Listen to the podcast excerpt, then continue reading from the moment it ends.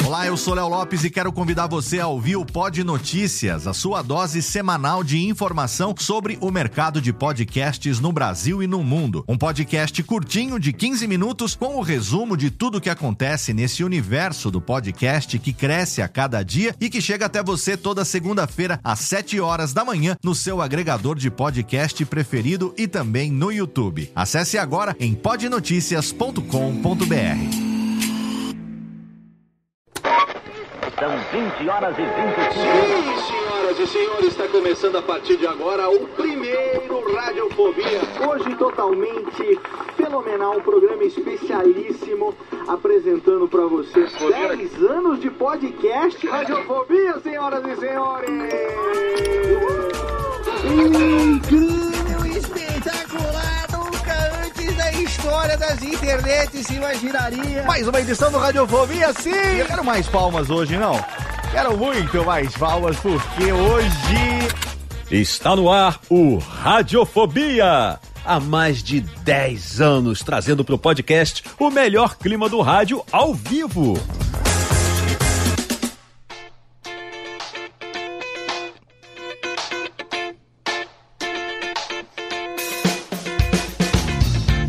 Saudações, ouvinte desocupado. Eu sou Léo Lopes e tá no ar pela Radiofobia Podcast Network. Mais uma edição do seu podcast gostosinho literário. Mais uma edição do seu Radiofobia, Lê. Sim, senhoras e senhores, Rubens e Jorge, levanta não. Hoje eu quero mais palmas, muito mais palmas. Hoje sim. Porque nós temos hoje aqui um programa. Agora chega também, né? Chega, anões. Tá calor demais, tá tendo muita palma aqui. Vai subir uma, uma suvaca no- aqui no estúdio. Então segura as palminhas aí. Apesar de ter a mão pequena, mas esses dois dão trabalho, viu? Programa de hoje é totalmente fenomenal porque temos aqui um amigo de longa data que já participou de dois episódios ao longo da nossa história e que hoje, a partir de hoje, terás um Radiofobia só para chamar de seu, porque nós estamos aqui na semana de lançamento do seu no... de pré-venda, né? Pré-venda do seu mais novo livro, sim. E a gente vai saber tudo sobre ele. Vou, vou, vou fazer de conta que você não sabe, fazer de conta que você não fez o download do programa, que você não viu a vitrine, porque a gente também está transmitindo aqui ao vivo pelo nosso canal no YouTube, exatamente. Temos pessoas lindas que estão aqui agora assistindo esse programa e assistindo sim, ouvindo no podcast depois e também assistindo a gravação ao vivo pelo YouTube. E nós temos aqui hoje ela que é fanzaça dele. Veio com a, ela tem aqui, mostra pra câmera aí, ô, querida nossa querida Jéssica Bertolles, ela tem a primeira edição daqueles 80 livros antes, muito antes, muito antes da fase Nerd Store, Nerd Books, que eu tenho aqui o meu da primeira edição, mostrando pra câmera aqui também. Eu tenho a minha primeira edição da Nerd Books aqui na mão, primeira edição, também devidamente pornografada aqui. Mas aí ela vem e faz assim, truco! Seis, marreco, ganhei! A minha, é, a minha é mais antiga. Eu sou fã antes de você, minha querida Jéssica Bertolles. Olá, boa noite. Eu, na verdade, também emprestei dinheiro pro Jovem Nerd. Isso também eu conto no outro episódio. Ajudamos no financiamento desta coisa.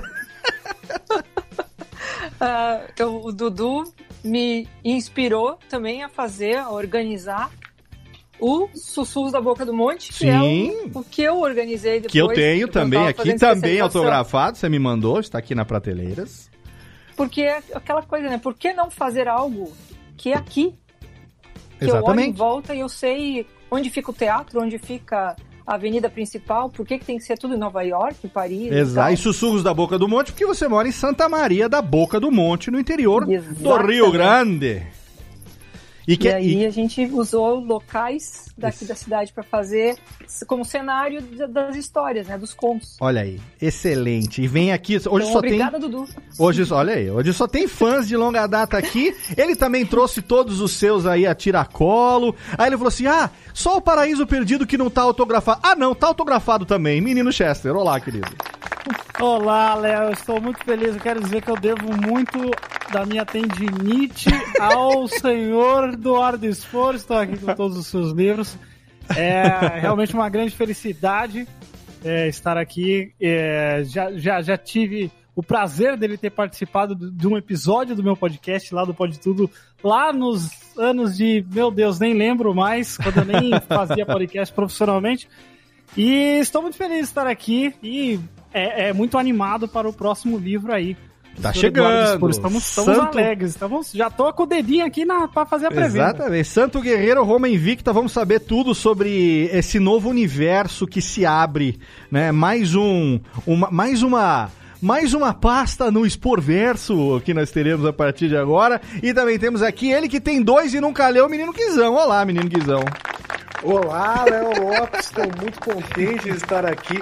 Tenho alguns livros sim de Eduardo Spor, me falta apenas a alfabetização para que eu possa lê-los. Gostaria de deixar isso claro. Se eu soubesse ler, teria tido lido todos de uma vez só. Mas eles servem como peso de papel com o que nunca tive Fico melhor. pra, olha, digo, poucos livros ficam tão bem na minha prateleira quanto os livros de Eduardo Spor. Exatamente. Gostaria de dizer que o Eduardo Spor também, assim como o Jeff, em 2015 eu tive a ilustre participação dessa pessoa muito bonita para quem está vendo as imagens na live, claro, né? Sim. pessoa belíssima como o Eduardo Spor, participou do grande coisa, o guia definitivo do James Bond, episódio Ah, excelente. Imperdível Ah, esse, inclusive, hein? Esse... Ah, que saudade dos guias definitivos. Ô, Guizão, vamos trazer o grande coisa pra, pra Radiofobia Network, cara. Pô, Vamos conversar, vamos, vamos conversar. negociar isso aí, cara. Porque era muito bom aqueles guias definitivos. Eu né? gostava mesmo, é saudades, viu? Nossa, agora que você falou mesmo, esse James Bond é imperdível. Tá no ar em algum lugar ainda, não? Tá, tá na hora ainda, você encontra Então, link no post. agregadores. Link no post, tanto pra você ouvir o, o, o Dudu lá no, Guiz, no Guizão, lá no Grande Coisa de 2015, como pra ouvir ele no Pode Tudo, no cast, antes que o Jeff era profissional. Você viu que ele falou isso? É. Antes de eu ser podcaster profissional. Muito bem. E temos ele que está aqui agora dando seus passos para ser podcaster profissional e que está com canal novo no YouTube falando de ciência. Menino Palote, olá, queridão. E aí, Léo, tudo bom? Tudo beleza. Você? Na medida do impossível ainda, sete meses nessa quarentena. Ô, Tênica, É. rapaz, falou o que é de lei? Quarentena do Covid, filho da puta! Tamo aqui ainda nessa, mas fazer o quê, né? O, o, o Palota é o Elon Musk da Moca. Sabe tudo dos lançamentos das SpaceX da vida. Vai ter link no post pra você ouvir aí a produção do Pedro Palotti, que também é fã de Eduardo Spor, hein? Isso, e tem o meu, meu Batalha do Apocalipse aqui também. Ó, lindão. Tava lá no Pode Tudo junto comigo também. Exatamente. Eu, eu aqui. li já faz um- alguns anos já. E, e eu fiquei muito feliz, já falei isso pro Dudu, que é, eu, eu- é legal ver esse tipo de livro de fantasia com essa qualidade aqui no Brasil. E, e eu, eu hoje, eu já até falei aqui, eu tô escrevendo um livro hoje também. E uma das coisas que eu pensei quando eu comecei a escrever Hum. é falar, pô, cara, se tem gente boa aqui e tem gente que tá fazendo, que nem o, o livro do Dudu que já tá- foi pra fora tudo, Sim, inclusive, por que, que eu não posso fazer também, entendeu? é isso aí. Tá aí, tá aberto pra todo mundo. É isso tô, aí. Tô aí na, na luta. Exatamente, Pedro Palotti com a cara e coragem e muita determinação acima de qualquer coisa, inspirado pelo nosso convidado, ele que tá aqui, ele já gravou um Radiofobia falando sobre nerdices, foi o primeiro que ele participou. Depois a gente gravou um que, se eu não me engano, o título foi O Coração do Escritor, juntamente com outros dois queridos amigos, Afonso Solano e Fábio Barreto.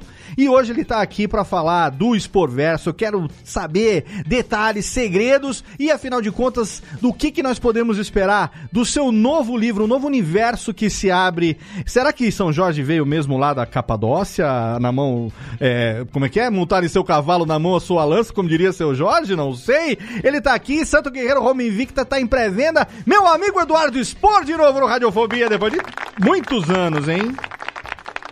Beleza, cara, de novo aí, a gente já falou em, nos bastidores e muito obrigado pelo convite, fico muito feliz. Tô cada, eu sou um cara das antigas, estou cada vez mais é, gostando mais desse negócio de live, tô achando barato.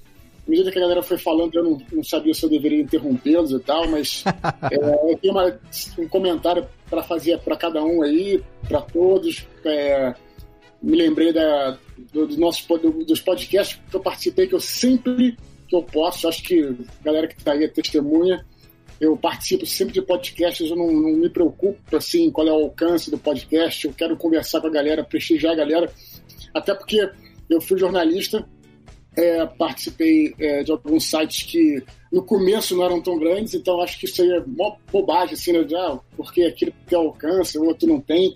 Eu nunca tive isso, sempre participei com o maior prazer de todos, sempre que me chamam, tenho o maior, maior prazer, o maior orgulho de participar. É, a galera que agora está com um caminho mais amplo, né? Então eu me lembro com carinho de, todo, de todo, quase todos eles. Né? Esse do James Bond, por exemplo, foi um que eu adorei fazer, porque eu sou um grande fã do, do, do agente secreto aí. É, enfim, é, é, é ah, como ele é simpático, né? Então é isso, eu quero agradecer e vamos, vamos conversar aí. Se vocês quiserem falar, eu estou à disposição de vocês aí. Obrigado pelo, pelo convite, por todo o carinho de prestigiar o meu trabalho, de me chamarem, não só aqui, é, como para os podcasts. Pode continuar chamando que eu vou continuar participando aí. Dudu, a gente que agradece. Você sabe que a gente agora fez 10 anos que a gente se conheceu, né? É, uhum. 2009, na verdade, eu, eu, eu, eu esse, essa edição aqui, a primeira edição da Batalha do Apocalipse pela Nerd Books, esse aqui com a, a capa do nosso querido, infelizmente já saudoso Harold Stricker, que esse ano nos deixou aqui mais cedo. E, assim, fantástica. Pode, pode botar umas palmas dos anões pra eles. Pra com certeza, não? com certeza. Rubens e Jorge, Harold merece, merece todo o nosso, a nossa homenagem. E eu sou felizardo de ser, enfim, eu tenho ela na minha, na minha coleção com carinho. É, o primeiro livro né, do universo do, do, do, chamado Esporverso, né, da tetralogia angélica que eu tive. A gente se conheceu em janeiro de 2010, quando você foi fazer uma sessão de autógrafos em São Paulo, numa arqueria lá, Willy Willy, se eu não me engano. E estava no meio de uma Campus Party, inclusive foi nessa ocasião que eu conheci pessoalmente o Alexandre e o Dave, o Tucano, o Tato e o Mauri, é, Luiz Sussi, é, tem uma galera da, da, da, Podosfera que hoje né, se tornaram meus amigos aí de longa data, que a gente se conheceu graças a esse, essa sessão de autógrafos da Batalha do Apocalipse. Foi quando eu levei esse livro aqui para você autografar. Temos umas fotos que eu vou deixar no post lá também para quem quiser conferir. As fotos são antigas. A gente tá melhor hoje, viu? O tempo fez bem pra gente, vou falar a verdade. Para mim, pelo menos, o tempo fez muito bem. É, e ao longo desses 10 anos, você sabe, né? Eu já tive em, em, palestras, lembro em São Paulo, você dando workshops, a gente sempre participando e tudo mais. E claro. em várias ocasiões, né? Os livros autografados. Recentemente, agora, a gente teve aí também o financiamento coletivo da tetralogia. Eu tô aqui com a minha, minha canequinha aqui da Universidade de Santa Helena, ó, da minha edição, da minha.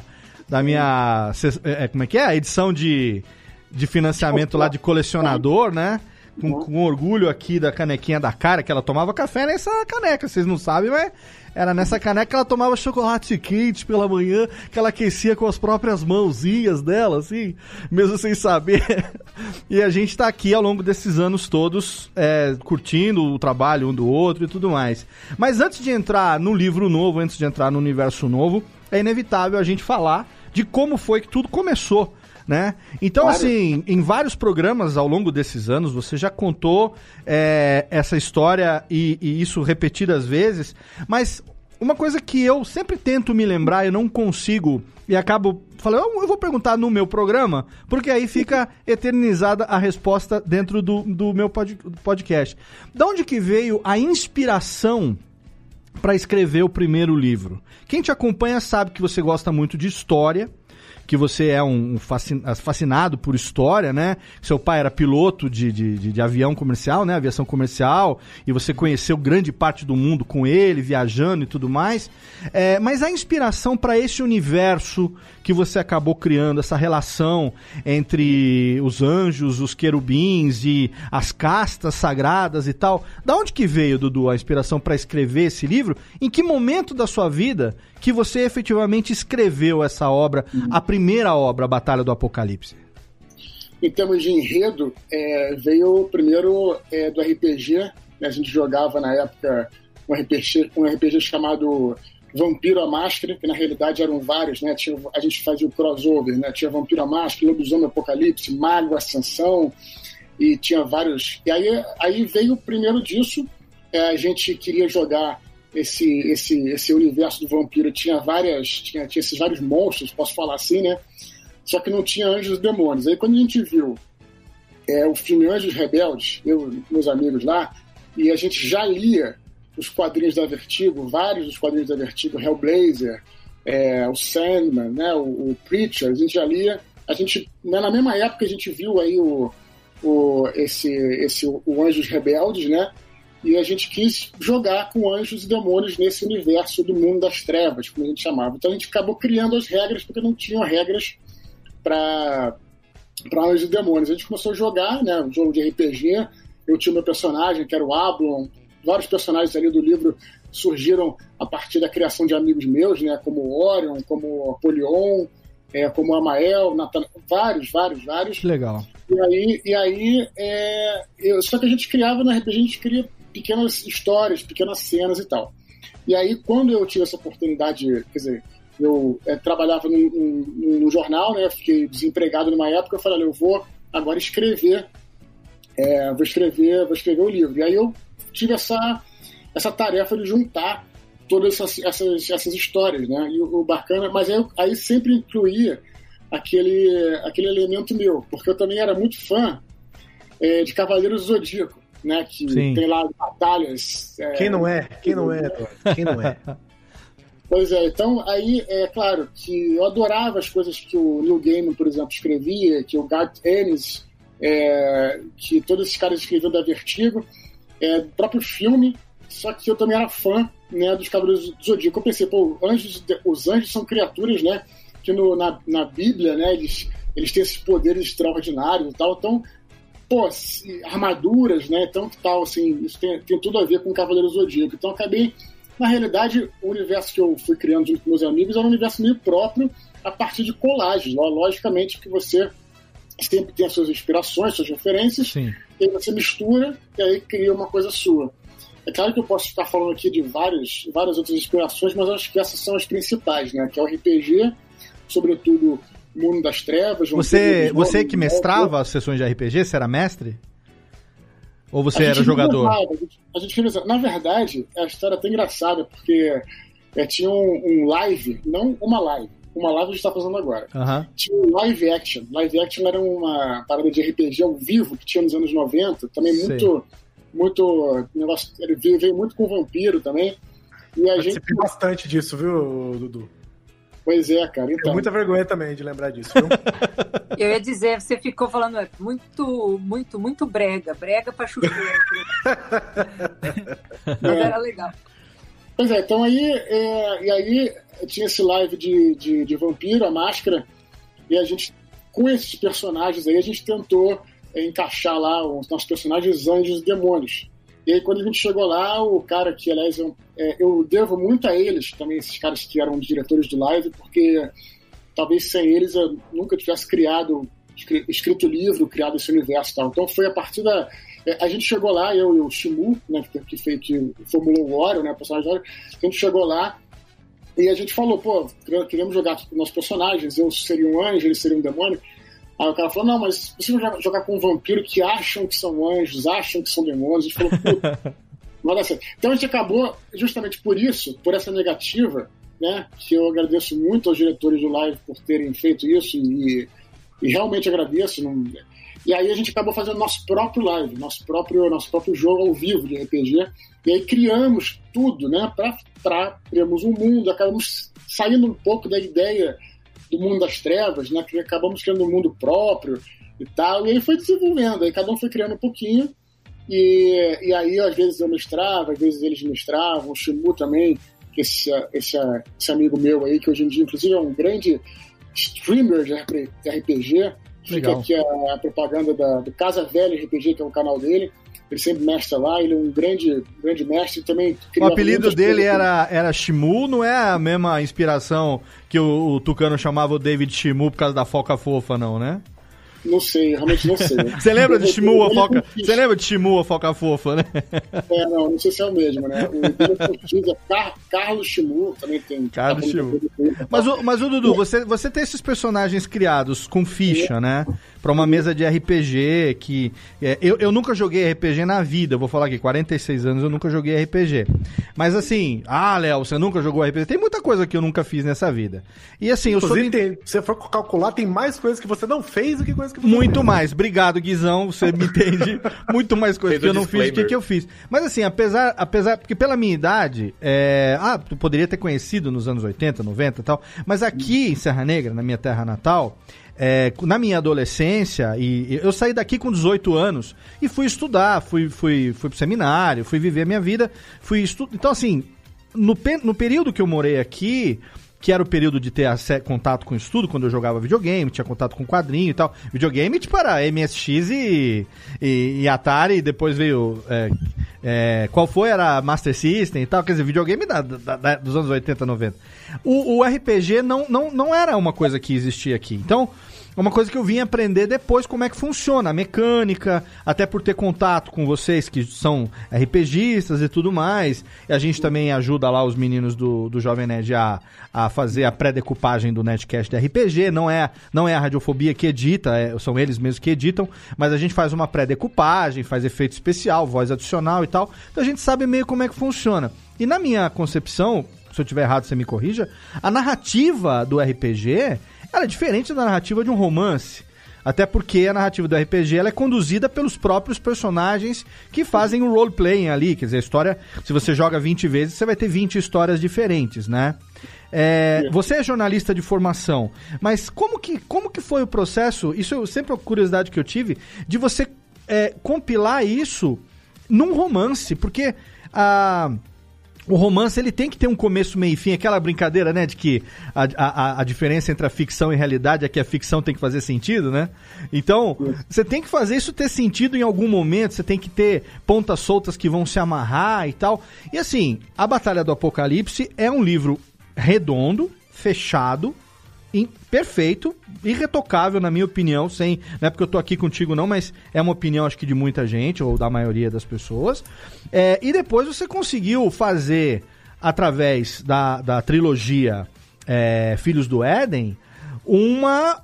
expandir esse universo, mostrar. É, é, é, prequels, né? Mostrar prequelas, como dizem em Portugal, é, coisas que aconteceram antes e paralelamente, e amarrar isso muito bem. Isso é, tem um. Não sei se foi você que me indicou uma vez um livro chamado A Jornada do Escritor, ou Para Ler como Escritor, alguma coisa nesse sentido. Eu quero saber como que foi esse processo de pegar esses personagens que vocês criaram e colocar fazendo sentido numa narrativa de romance.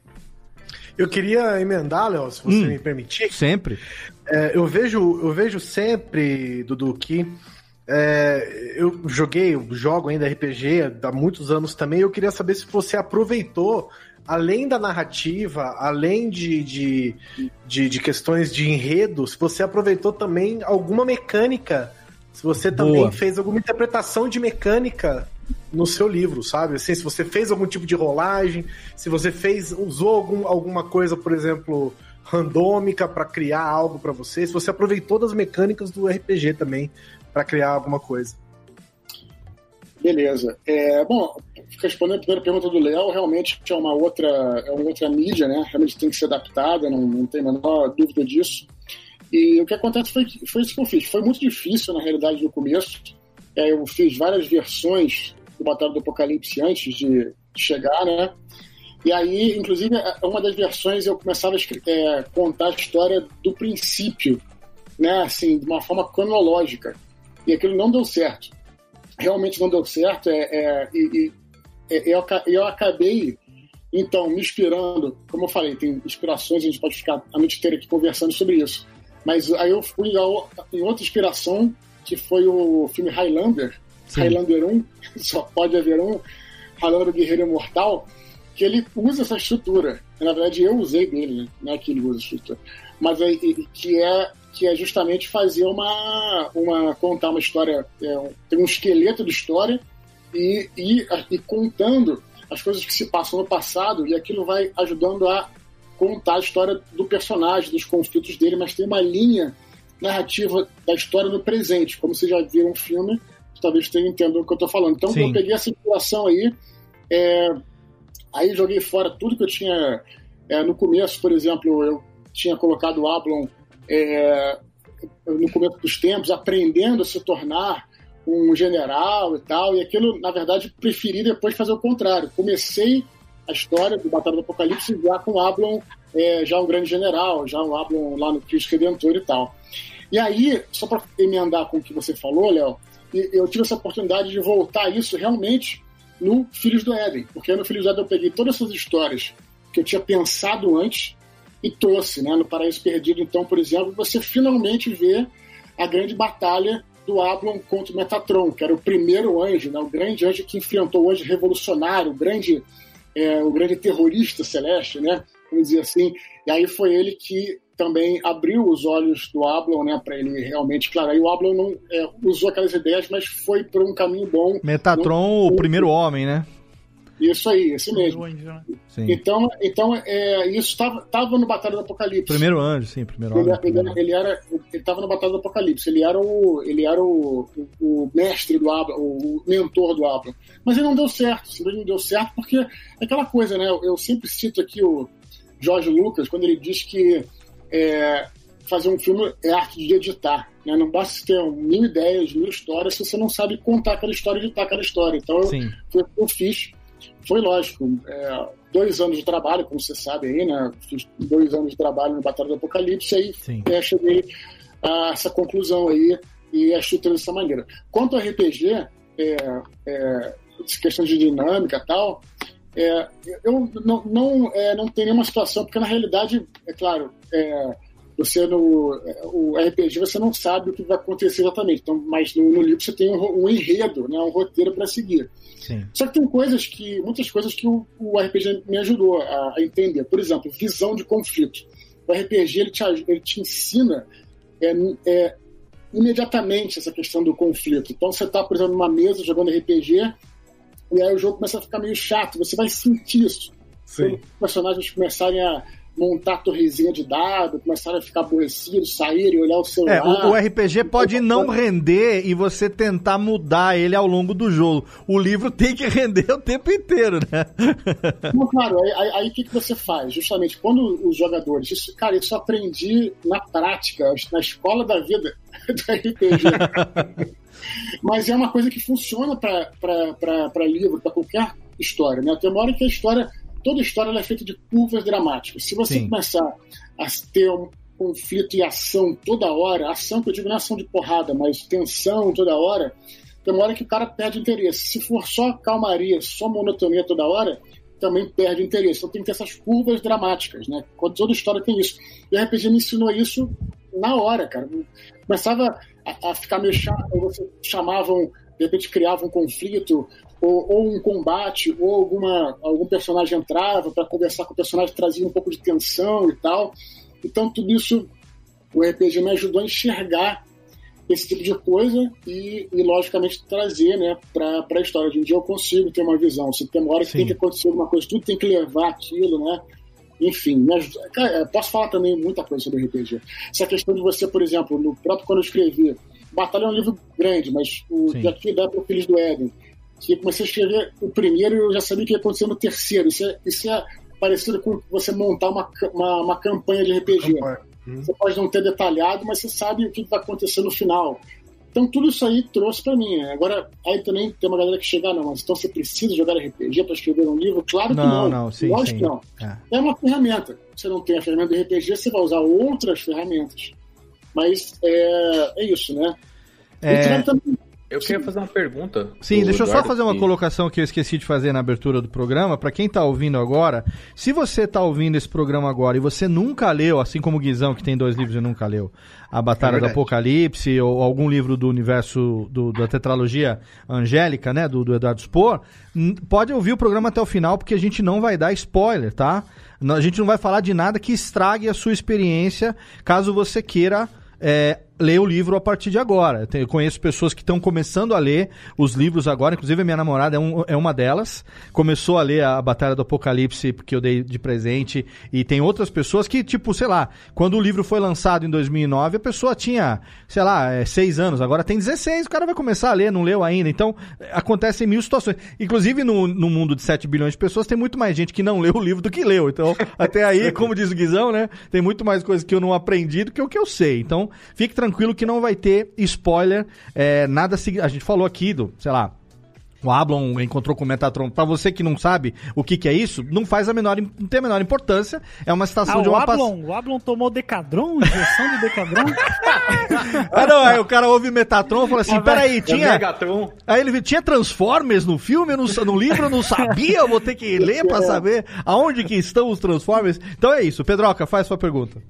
Então, Dudu, e- eu tô, é, como eu falei, tô- hoje eu tô escrevendo um livro também e, e eu queria saber de você, você é uma pessoa muito, muito, muito mais experiente do que eu com isso, é, como é que funciona a, a sua parte de pesquisa?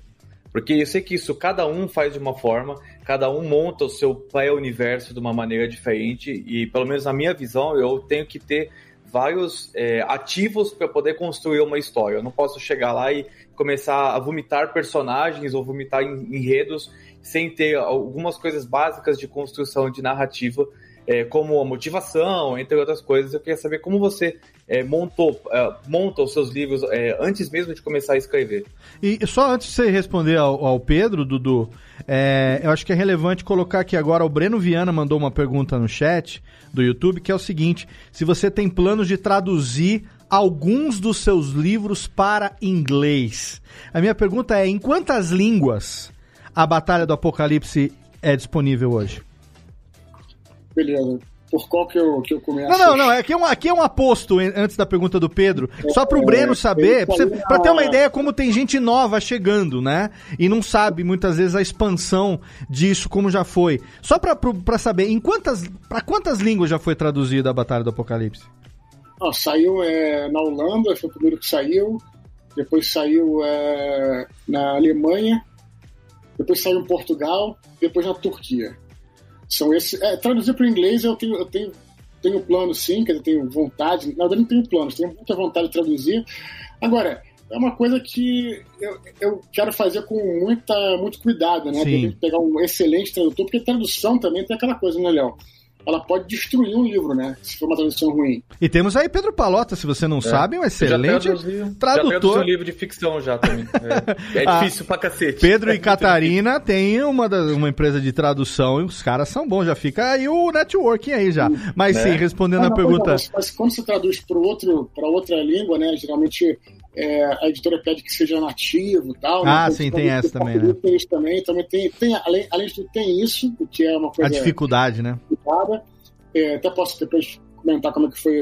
é, Eu fiz a tradução para o alemão, né? É, em conjunto aí, troquei muita ideia com a minha tradutora é, alemã também, umas coisas muito interessantes que ela mandava umas tabelas lá, porque lá tem outros pronomes bem interessantes. Tem que, tem que ser uma coisa feita com carinho para dar certo, entendeu? Legal.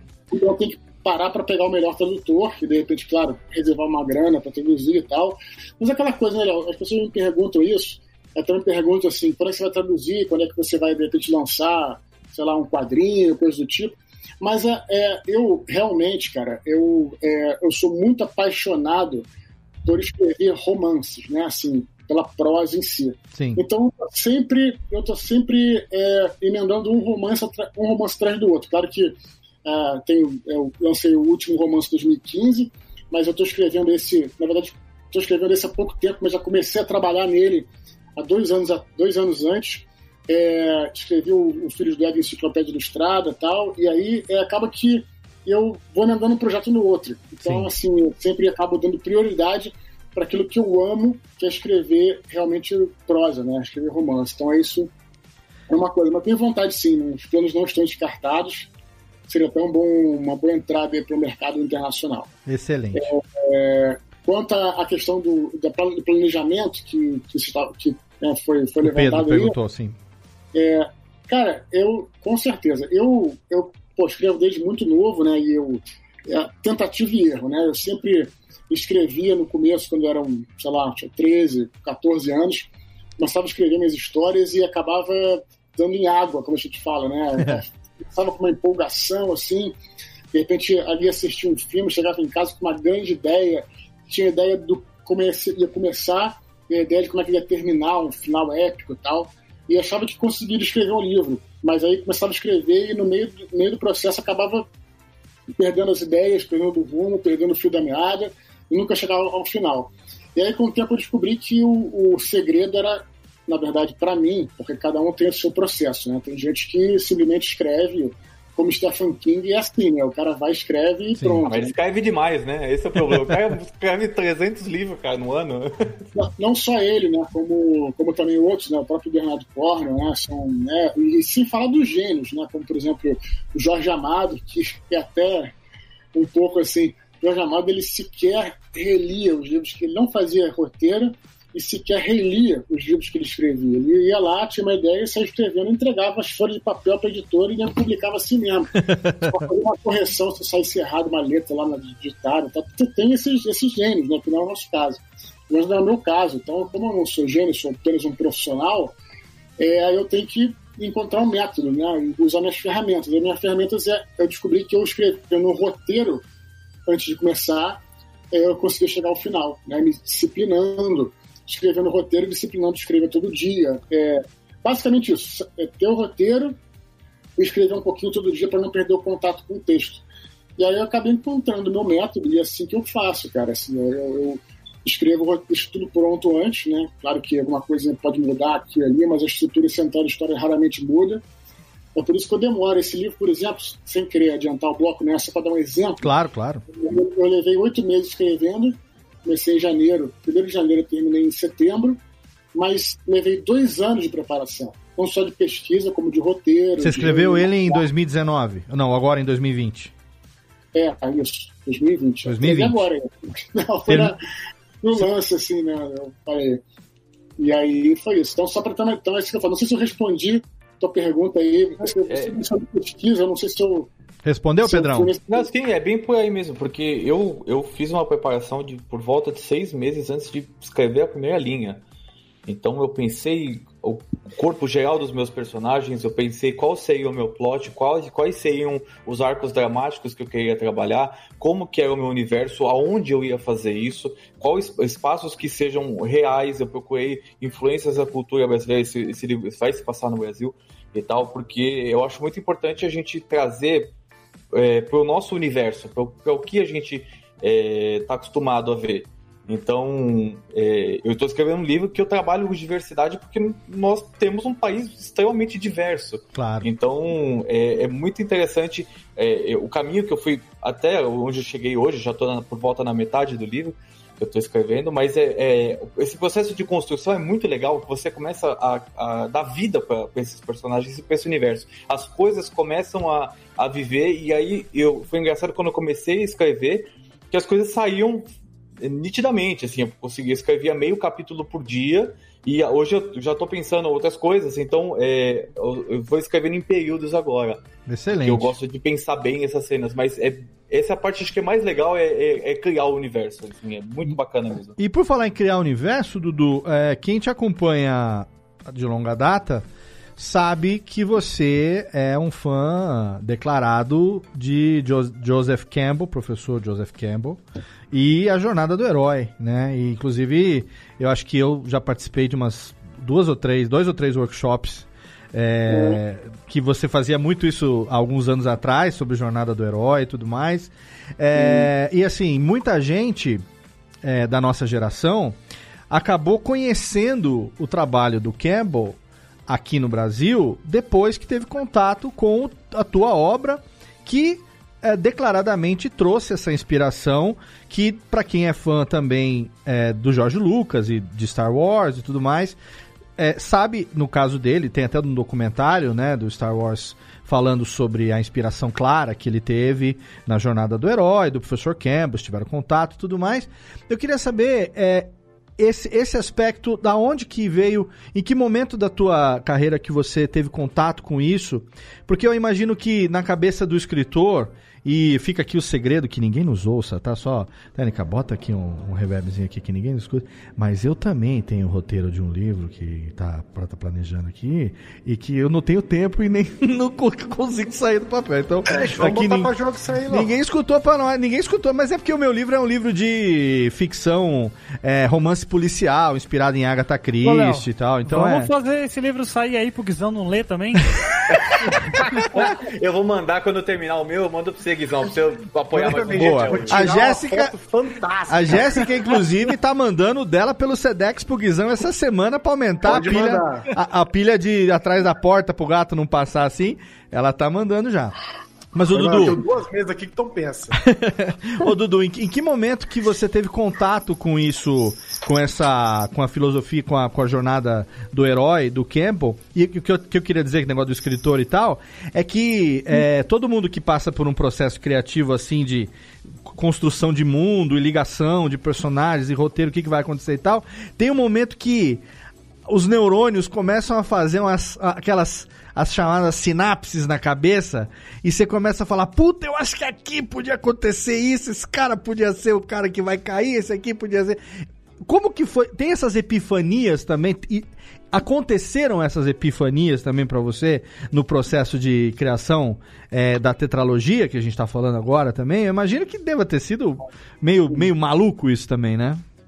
Claro, claro. É, Esses workshops que você, tá- você citou aí, eu- alguns que eu ministrei, às vezes eu ficava o dia inteiro, né? Era o dia todo, era. Horas e horas em São Paulo, tem uns cursos lá que eu ministrei no Rio, é, que aí era mais, mais prático, roteiro literário e tal, né? Teve, tinha os cursos Isso, também. isso. E é engraçado porque eu justamente falava muito dessa estrutura aí da jornada do herói, e tem uma galera que critica, não a mim, logicamente, né? Enfim, mas mesmo que criticasse não teria nenhum problema. Mas a questão da jornada do herói, né? Que, como é que ela é, e tem gente que acha que. E, e o curioso, né? E o curioso foi que, até para mim, é, eu tomei conhecimento do trabalho do Campbell. É, o, o Batalha do Apocalipse, ele, ele não foi feito com base na jornada do herói. Sim. O que foi interessante foi que eu tomei é, contato com o trabalho do campo quando eu estava quase acabando de escrever a Batalha do Apocalipse. Seria mais a aqui- jornada, se fosse falar do Ablon, seria mais a jornada do anti-herói do que do herói, né? Isso aí, não. Então, é, e aí eu tava aqui em casa, tudo, assistindo televisão, na época que não existia televisão, né? Hoje em dia nem tem, né? nem liga televisão. Mas aí tinha TV Cultura aqui no Rio, né? E a TV Cultura nunca passava nada assim, nenhum filme assim, americano, nem coisa do tipo. Daqui a pouco eu vejo a TV Cultura passando TVE aqui no Rio, né? Sim, TVE. E aí eu vejo passando o Star Wars. Eu falei, caraca, que isso? O que, que tá acontecendo, né? E aí, eh, na realidade, eu comecei, continuei vendo o programa, e na realidade era um, um trechinho do filme que estava sendo passado durante a entrevista, a famosa entrevista que o Bill, Camp, eh, Bill Moyers fez com o Joseph Campbell, chamado O Poder do Mito, que tem O DVD Poder e do. Mito, que eu tenho um livro, inclusive, né? o livro e tem o DVD. DVD, né? E sim, aí, sim. Aí o que acontece é que eu comecei a ver aquele cara falando e falei, pô, esse cara tá falando justamente tudo que eu faço no meu, no meu trabalho, que eu acredito, que eu uso, os personagens que eu uso e tal. E aí comecei a me interessar por aquilo. Pô, comprei o DVD, li o livro e tal, e fui atrás do trabalho dele. E aí descobri que, na realidade, é, não é que é, você precisa seguir a jornada do herói para escrever suas histórias. Tal. Ah. Eu, eu não estava fazendo isso. Não estava mesmo, porque eu nem tinha, nem tinha conhecimento naquela época.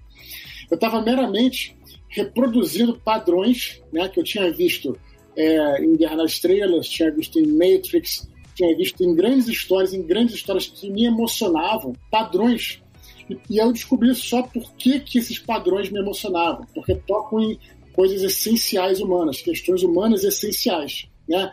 Então eu aí foi basicamente isso que eu, que eu aí tive esse, esse contato aí com o trabalho do tempo e Aham. aí foi, foi, foi, foi essa a situação que eu disse. Excelente. Dudu, e, e só, uma, uma coisa que encaixa bem aí, Léo, é que é essa questão aí da, da jornada do herói. Uma vez eu li que o Neil Gaiman, ele soube, né, do trabalho do, do Campbell e tal, mas ele nunca foi muito a fundo para poder entender e tal, porque ele, ele diz que assim, é, pelo menos onde eu li, ele é, falava que ah, é, eu não quero seguir exatamente a mesma estrutura, mesmo ele já seguindo em muitas questões, né?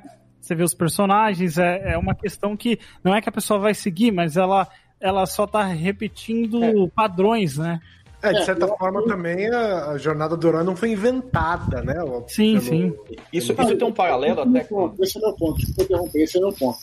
Ele não inventou nada. Na realidade, o que ele fez foi. O trabalho do Campbell era, no- era- foi no sentido de.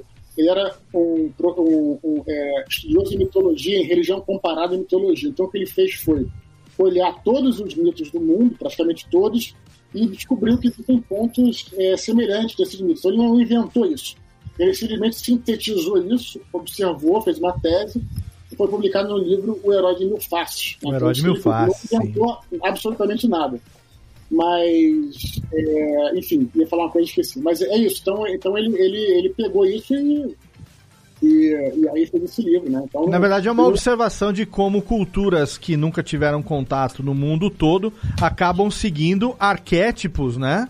Que acabam se repetindo em culturas diversas, não é isso? É, isso aí. E isso tem um paralelo com a música que é muito interessante. Você comparar a música ocidental com a música oriental, do ponto de vista de a própria escrita da música, elas são muito diferentes. E a gente está muito acostumado a ver isso aqui, esse tipo de música que a gente está acostumado no Ocidente, é porque os nossos ouvidos se acostumaram durante Sim. séculos a fazer isso. E é um paralelo com a jornada do herói, porque é uma coisa que a gente vem repetindo há muitos e muitos e muitos anos, então está muito incrustado na nossa cultura. É, como tá um enraizado Então, já, né? Uhum. e quando você vai escrever, você vai acabar reproduzindo alguma coisa disso, e não significa que isso é ruim de nenhuma forma nenhuma. Claro que não.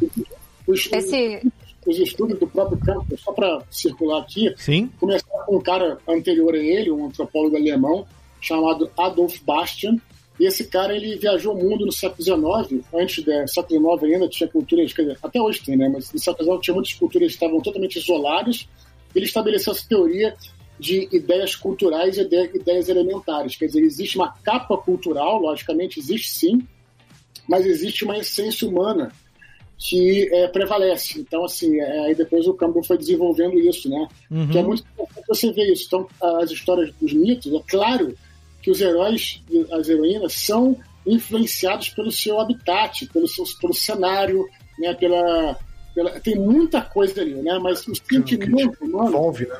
só pra, só pra dar um exemplo, cara, é uma, é uma coisa tão básica. Então, É. assim, por exemplo, só para o início do Jornal do Herói, não vou me estender, não, fique tranquilo, não vou me tornar prolixo. Relaxa. Aquela coisa da, do chamado para aventura, né? E depois tem recusa do chamado. O que, que é Sim. recusa do chamado? É quando você, uma situação se apresenta, você, naturalmente, como uma situação nova, você sempre tem um certo medo. Você pode ser o, o pica da galáxia, mas se é uma situação nova. Pode ser o escolhido, não, não vai rolar, né? Quando você é, ingressa num novo emprego, por exemplo, quando você descobre que você vai ter um filho, quando você está diante de uma grande jornada, você sempre tem um receio, né? E aí precisa vir alguma coisa que vai te falar, não, vai ser decisivo para você decidir. Então essas coisas são comuns a todos, cara. E é disso que ele fala, basicamente. Não é nada muito elaborado nesse sentido. E é lógico que isso tá, tem toda a capa cultural também, né? Então é bem É. interessante, é uma coisa que, que leva a gente a estudar é, pô, filosofia, mitologia, história, né? Então é. Tinha um em professor, tinha um professor É. meu que falava um negócio assim, que ele dizia o seguinte, que o trabalho desses grandes escritores, desses grandes pensadores, é trabalhar um processo de, entre aspas, vulgarização do conhecimento. Eles pegam aquilo que é de conhecimento comum e de vivência comum, mas que as pessoas não se dão conta e traz isso para uma linguagem facilmente compreensível, que você fala, nossa, como é que eu nunca pensei nisso antes, né? Nossa, me identifiquei tanto Me com isso. né? exatamente, é algo que eu vivo no dia a dia. Jéssica, eu queria que você fizesse a, a sua pergunta pra gente arrematar. Oi? Só complementar, só complementar uma coisinha. Claro, claro. Que, ó, que foi que falou, agora eu lembrei. É, do Neil Gaiman, né? Que o Neil Ah, Gaiman do Gaiman. que Ele Sim. prefere não, não, não ter contato com essas questões. É aquela coisa, né? Que eu falei do Stephen King, que foi do Jorge Amado. O Neil Gaiman é um gênio. É. Então, o gênio não precisa realmente disso. Eu não, eu é, não sou gênio, né? É, então, como eu falei, eu sou apenas um profissional, um instrutor. Então, para mim, eu preciso ter ferramentas para trabalhar. Sim. Então, para mim, quanto mais ferramentas tiver à minha disposição, melhor. Né? Eu não acredito que eu vá ser pessoalmente influenciado pela. Muito pelo contrário, eu acho que é bom você conhecer todas essas estruturas, seja do Herói, seja Snowflake, e todas elas, para mim, quanto, conheci- quanto mais conhecimento é melhor, porque você vai acabar desenvolvendo uma história instintiva. Mas isso vai ser interessante porque se você descobrir um problema, o que está acontecendo aqui que eu não estou conseguindo avançar? Você tendo conhecimento dessas, dessas fórmulas, dessas estruturas, mais facilmente você vai conseguir diagnosticar esse problema e seguir em frente. Isso nós, mortais, Claro. Ah, mas mesmo o New Gaiman, né? O mesmo New Gaiman, ele tem um curso lá, né, que ele faz, que ele ensina também as ferramentas que ele É, ele falou, né, que ele não tem muito interesse de saber sobre isso, mas ele tem as outras ferramentas dele que também é, fazem sentido com, com essa jornada também, com certeza. Falar em ferramenta, ô Jéssica, dá, um, dá uma andadinha pro lado pro povo ver o que tem de ferramenta atrás de você aí. Tá cheio, ó, tem martelo, prego, tem furadeira. Fa- Fala, Jé, o que, que você ia fazer pra gente Não, arrematar eu, eu aqui o brinquei bloco? antes que É. o, o meu esposo, né, que aqui é, o- é a oficina, meu esposo é um lovercraft, porque ele gosta da Gosta da do crafting. da coisa. É o lovercraft. Boa, excelente. Bom, gente, é o seguinte, ó, primeiro bloco excelente. Você tem alguma pergunta pra gente fechar sobre o universo da tetralogia? Porque a gente já vai vir falar sobre lançamento que tá no ar, Jé. Ou então arrematamos aqui, né, Não, eu- o comentário que eu ia fazer antes Hum, é sim. com relação, você falou ali na vulgarização, né, Uhum. dessa- dessas informações. Ah, o que, que a gente tem de mais vulgar, de mais simples, que é o que o Campbell acaba mapeando, que é o que ele chama de monomito, né? É o herói solar, quer dizer, o sol que vai fazer toda a sua caminhada no céu. E onde é que esse cara que nasce num lugar e morre no outro, e some no outro, para onde é que ele foi? Ele foi para baixo da Terra, né? Então ele tá só pode estar passando por um momento que é daí é o inferno, é o espaço que ninguém enxerga, é o mistério. E daí quando ele nasce do outro lado, ele venceu. Então é claro que era isso que todo mundo enxergava, né? Qualquer cultura, então é, é dentro disso que vai se desenvolver. Ó, e a gente excelente. continua vendo e podendo criar com isso até hoje. Excelente observação. Inclusive, já quero deixar no ar aqui o pedido para você me indicar aquele livro do Hermes Trimegisto lá, que eu quero ler aquilo lá, hein? Ah. Eu li na época do seminário e eu quero ler agora Hermes Trimegisto com a cabeça que eu tenho agora, Bom. com 30 e tantos anos depois. Ô, Rubens e Jorge, vai palminha, por favor. A Jéssica é nossa escritora aqui de plantão. Agora o Pedro também, né? Estamos cheios de escritor aqui. Seguinte, gente, vamos pro nosso, der... ah, pro nosso derradeiro, não, pro nosso intervalinho aqui. Cartinhas do Totô, bloquinho de recados. E já já a gente volta pro bloco derradeiro. Lembrando que você pode mandar a sua pergunta, você que está acompanhando o programa ao vivo pelo YouTube. Pode mandar, tem várias ali agora. Algumas inteligentes, outras nem tanto. O Jeff. É brincadeira, gente, tá? É que não vai dar tempo de fazer todas. O Dudu tá, tem muitas perguntas aqui, a gente tá separando pro nosso momento final do programa aqui. Não deixe de mandar, a gente vai pro nosso bloquinho de recados e já já a gente volta com muito mais Eduardo Expor hoje. E vamos falar agora do livro novo aqui no seu Radiofobia, aliás.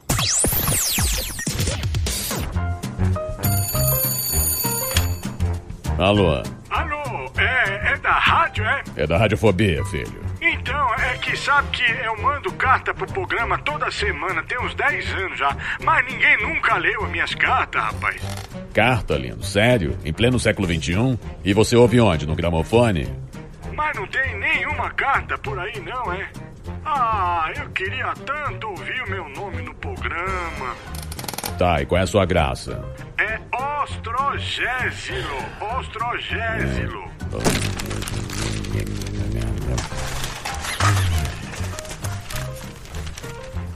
Achei sua carta, mas vamos te chamar de Totô, tá?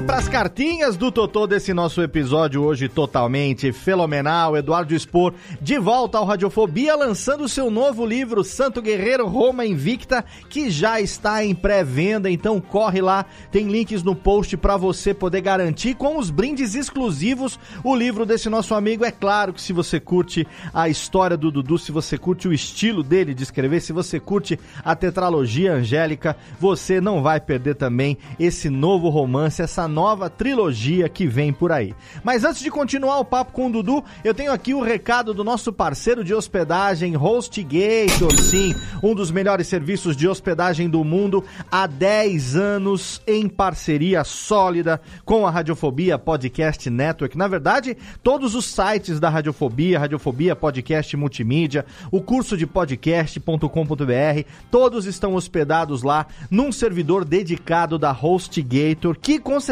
tem o plano que você precisa para tirar o seu projeto do papel, porque se você tem um projeto, o seu projeto precisa de um site profissional e esse site precisa estar hospedado num serviço totalmente excelente como é HostGator, que dá até 60% de desconto para os ouvintes da Radiofobia Podcast Network através do nosso link exclusivo que você encontra lá na postagem de qualquer um dos episódios dos nossos podcasts ou então no rodapé da nossa página radiofobia.com.br barra podcast. É só você entrar lá e procurar o banner da HostGator que tem ali o Snap, o jacarezinho que é o mascote da HostGator. Você vai clicar e vai cair numa página dedicada com até 60% de desconto em planos de servidores compartilhados, servidores de VPS dedicados, tem o servidor que você precisa para tirar o seu projeto do papel, que com certeza merece um site profissional e esse site merece estar hospedado em HostGator.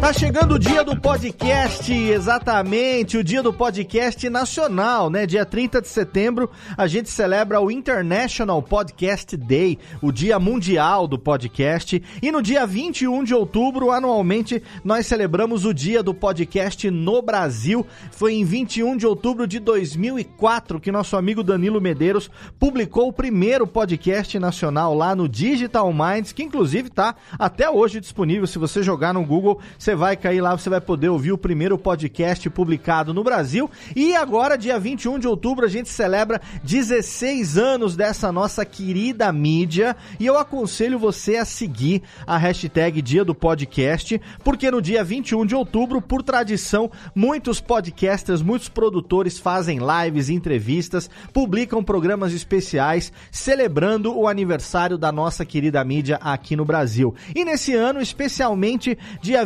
21 de outubro, vai rolar uma live das mulheres podcasters. Exatamente. Se você não sabe, mulherespodcasters.com.br é um site do perfil Mulheres Podcasters. A nossa querida Ina Morato foi a idealizadora disso há um tempo atrás e agora tem muitas mulheres que estão engajadas nesse processo, nesse perfil, nessa hashtag que visa não só incluir as mulheres cada vez mais como produtoras, como ouvintes de podcast, como também ajudar e até mesmo proteger as mulheres que muitas vezes são atacadas, muitas vezes são vítimas desse ambiente ainda muito machista, não só o ambiente de internet, de podcast, mas essa sociedade que a gente vive que ainda tem um machismo estrutural muito grande. Então, mulheres podcasters é uma hashtag para você seguir no Twitter, para você seguir o perfil também no Instagram, para você acompanhar o trabalho das meninas, prestigiar e conhecer cada vez mais podcasts apresentados e produzidos por mulheres.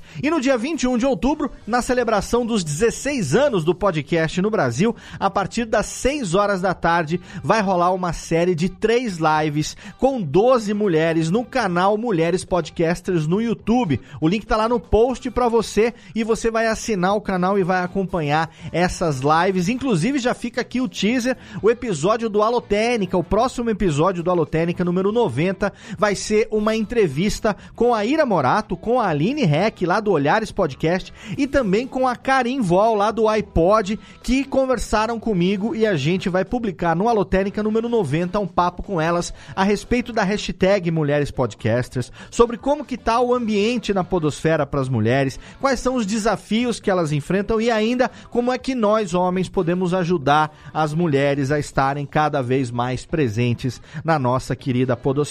Então, 21 de outubro de 2020, 16 anos de podcast no Brasil, fica a recomendação. Esse ano eu não vou produzir nenhum conteúdo especial, não vou fazer entrevista, não vou fazer nenhuma live, porque ainda bem que tem bastante trabalho aqui, a correria tá grande para poder entregar tudo em dia. E no dia 21 eu vou estar tá ali me dedicando a acompanhar e divulgar o que os outros amigos estarão produzindo com a hashtag Dia do Podcast e também, é claro, essa live que as meninas vão realizar lá no Mulheres Podcasters.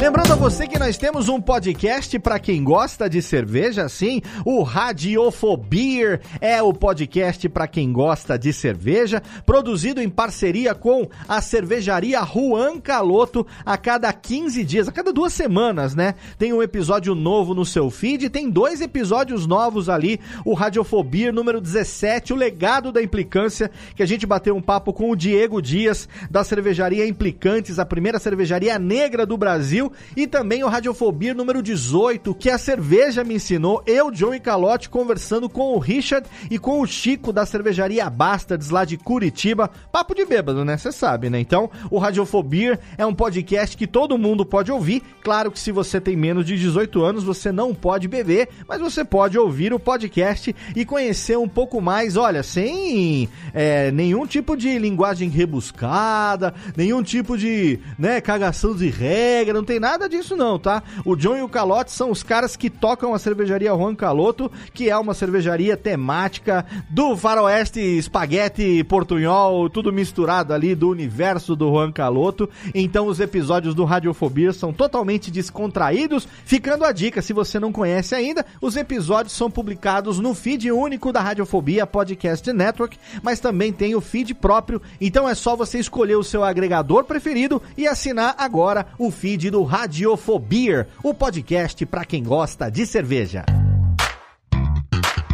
E o recadinho final é para que você entre também no nosso grupo de ouvintes, apresentadores e produtores dos podcasts da Radiofobia Podcast Network no Telegram, exatamente, inteiramente de grátis, t.me barra Radiofobia Network, um grupo que a gente ali tá interagindo no dia a dia, trocando memes, batendo papo, todo mundo pode mandar ali o que quiser, você fica sabendo em primeira mão das gravações, as artes dos episódios, você pode dar dicas, conversar com a gente ali no dia a dia, e não só a galera da Radiofobia tá lá, mas também grandes amigos aí da Podosfera, Tato e Mauri, lá da Rede Geek, meu amigo João Paulo Gomieiro, Henrique Machado, Bruniago do Troca o Disco, tem Nick Ellis, tem André Gordirro, tem uma galera muito legal que tá ali no nosso grupo da Radiofobia Podcast Network no Telegram. Então, é só você entrar agora aí no seu aplicativo t.me barra Radiofobia Network e participar também inteiramente na faixa no dia a dia do grupo de produtores, apresentadores e ouvintes dos podcasts da Radiofobia Podcast Network. Agora, Tênica, roda a vinhetinha, chama de volta meus amigos e o Dudu, porque é hora da gente conhecer esse livro que já tá em pré-venda, Santo Guerreiro, Roma Invicta, tudo que vem por aí e também, olha, tem algumas informações exclusivas que você vai ouvir a partir de agora na segunda metade desse nosso episódio hoje com Eduardo Expor mais uma vez aqui no Radiofobia, aliás. Radiofobia. Radiofobia. Radiofobia. Radiofobia. Radiofobia.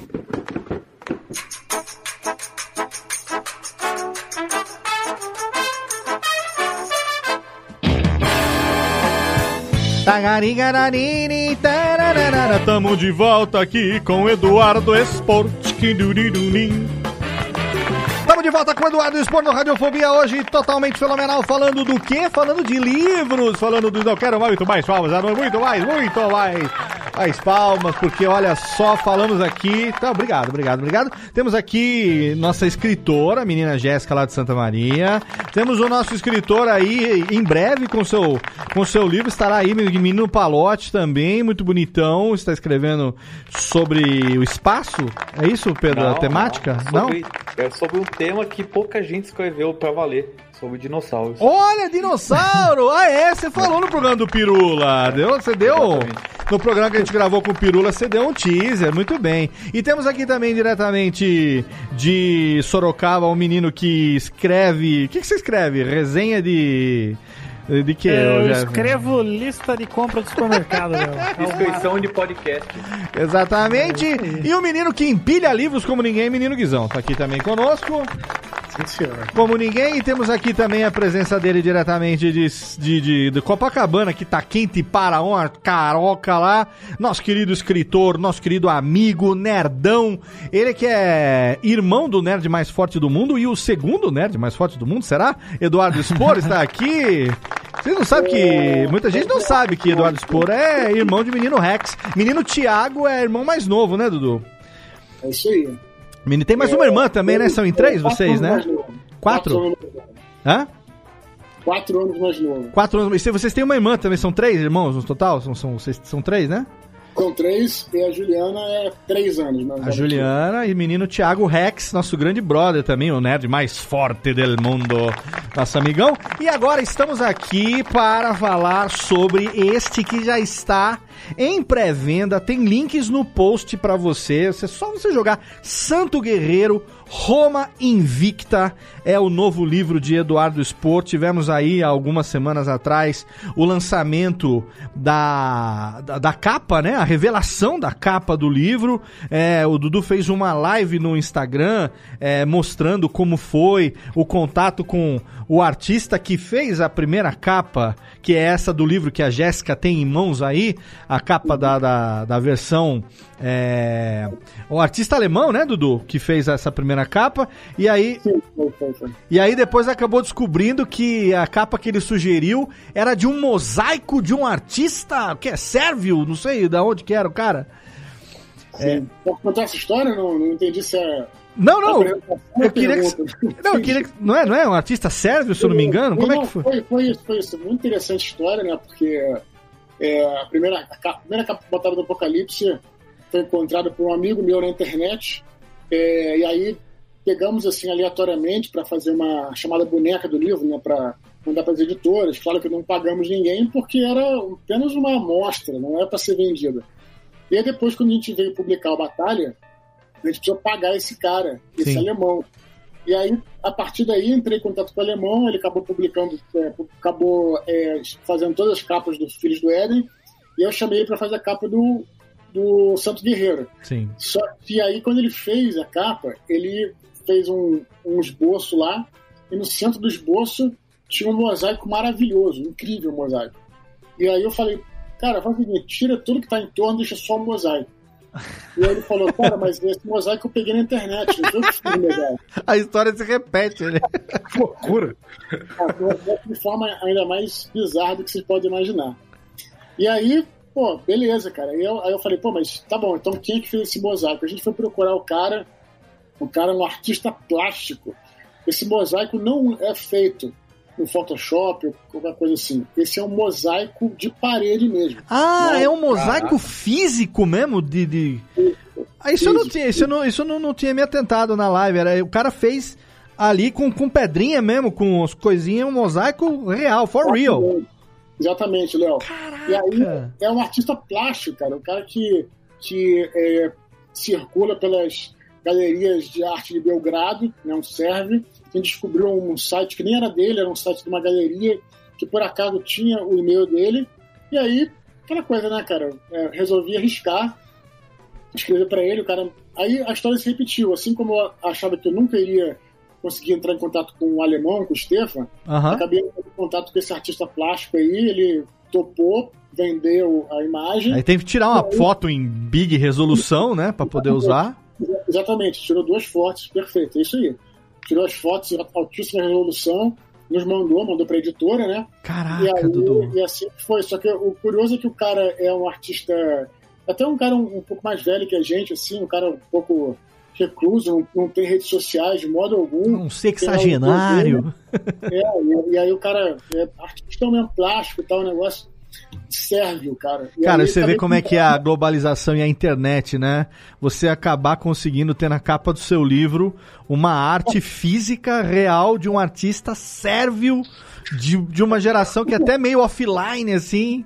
Isso, e perfeito. E bem ou mal, é, foi até mais. é, não vou chamar de bizarro, né? Mas assim, curioso, porque no caso do alemão, ele é um cara da nossa idade, talvez três, quatro anos mais novo que eu, whatever, né? Um cara da nossa idade. Aham.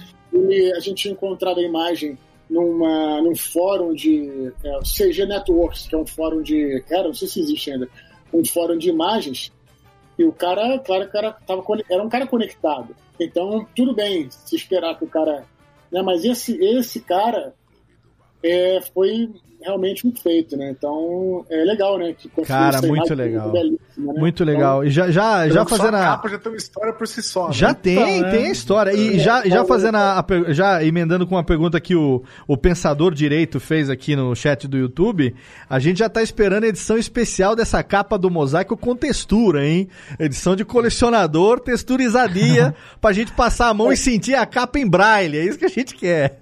Eu não sei se, se- se esse é o momento para falar, mas já que a gente não tem aqui uma pauta certa, o que eu achei interessante disso é porque existem muitas imagens de São Jorge, uma imagem consagrada, Sim. aquela imagem que a gente conhece muito do cavaleiro medieval segurando uma lança, com a armadura completa e tudo mais, mas aquela é uma imagem medieval.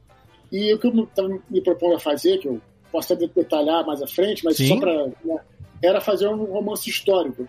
E na, na época não existia é, esses, é, esse- essa figura né, do cavaleiro medieval com a armadura completa. Era um, Sim, era um aquele full, full plate, né? E Aquela arte- coisa toda. Claro, e a arte também, a arte do mosaico é uma arte desse período, entendeu? Perfeito. Então, eu, então achei que foi perfeito, porque era um mosaico bonito, um mosaico que não é, não é uma coisa batida, porque não era conhecido, né? E era uma arte que está de acordo com a época, ou seja, para comunicar com o fato de ser um romance histórico, né?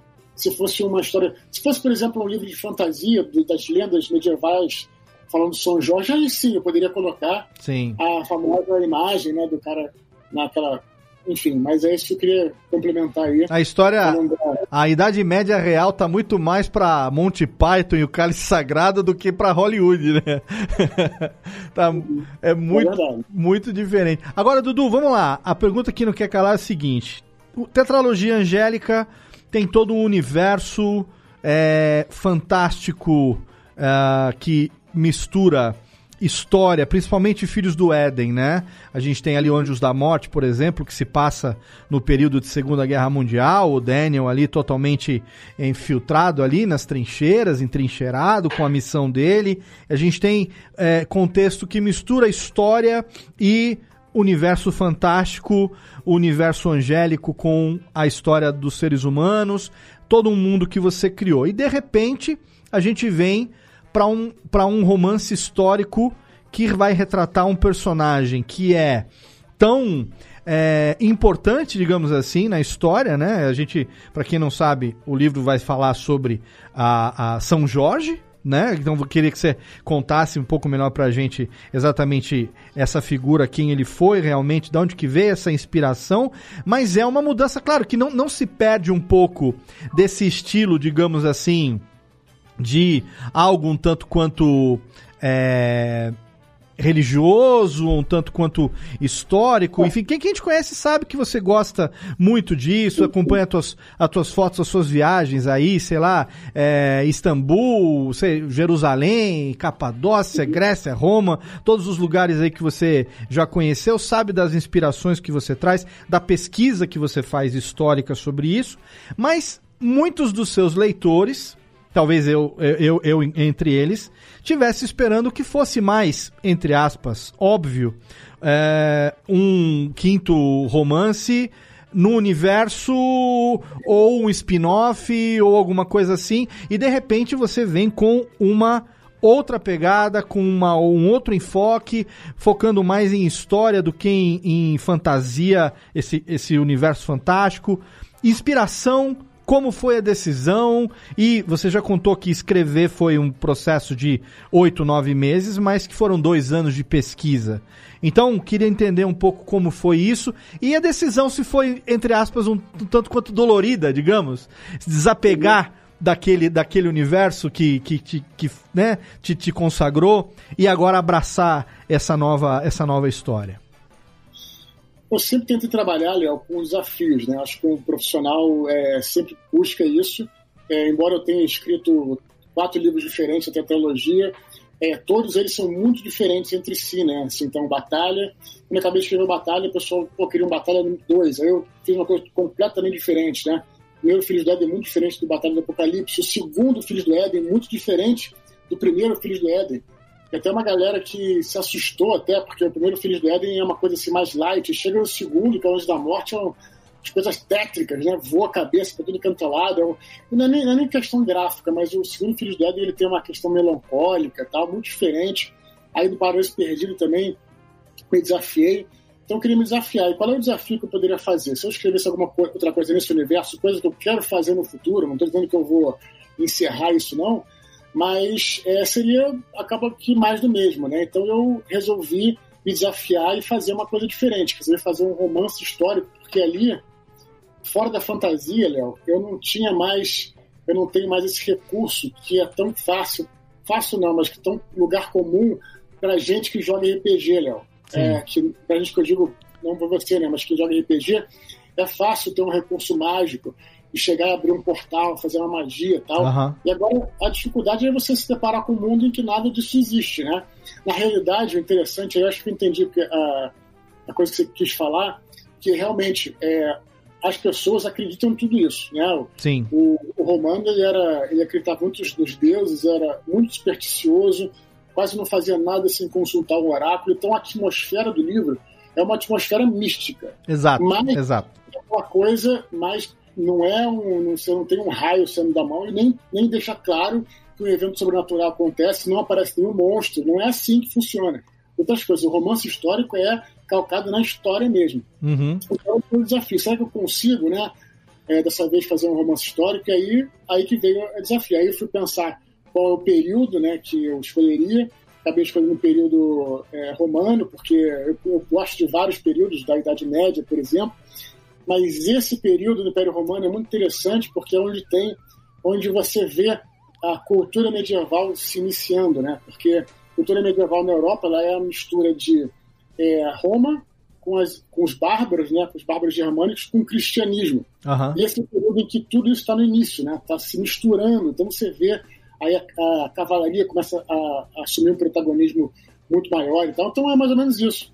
É, então esse foi o meu desafio de fazer um romance histórico. O meu próximo passo era esse, fazer um romance histórico.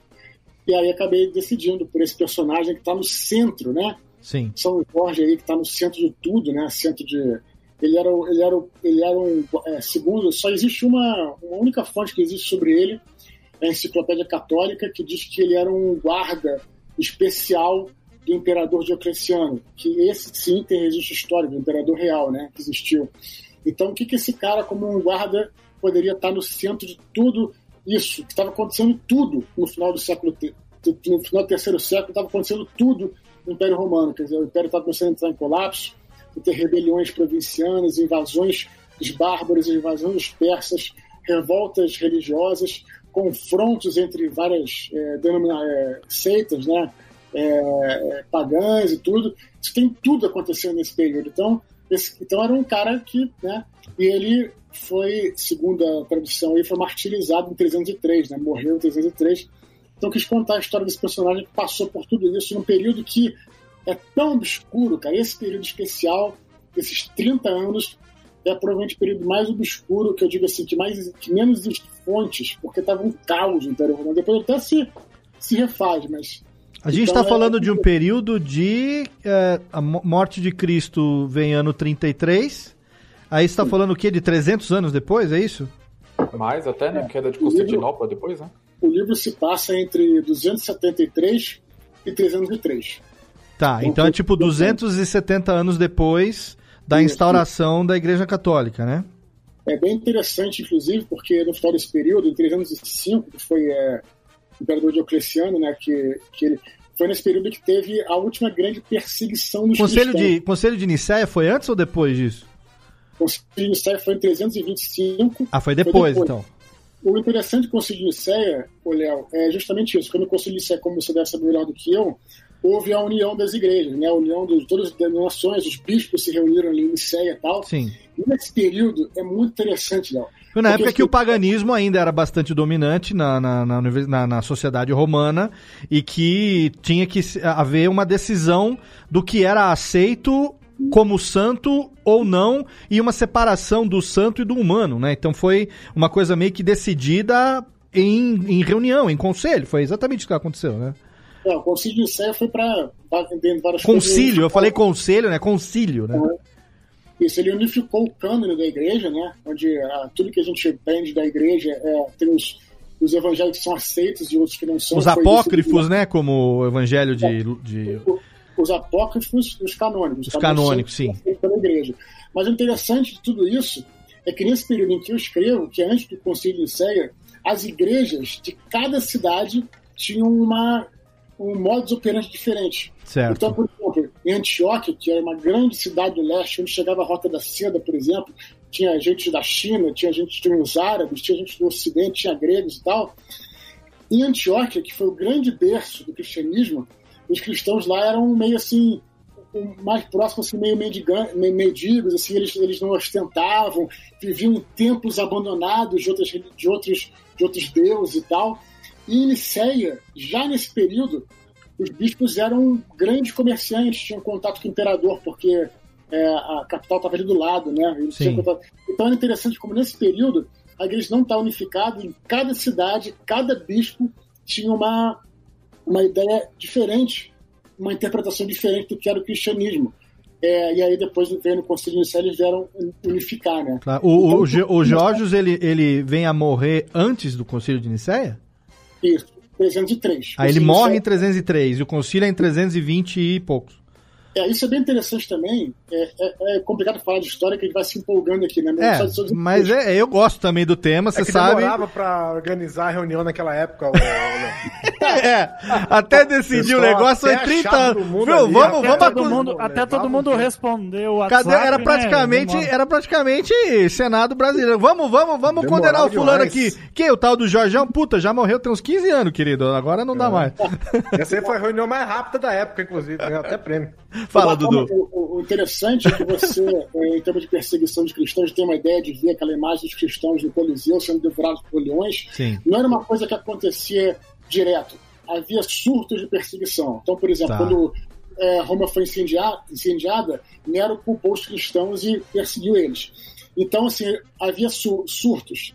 E quando isso acontecia, só para dar um exemplo, quando aconteceu na época de Nero, era um princípio do cristianismo. O cristianismo era, o cristianismo era fraco, o cristianismo era fraco naquela época. Uhum. Mas quando isso tornou a acontecer em 303, cara, os cristãos já eram. Tinha cristão no exército, cara.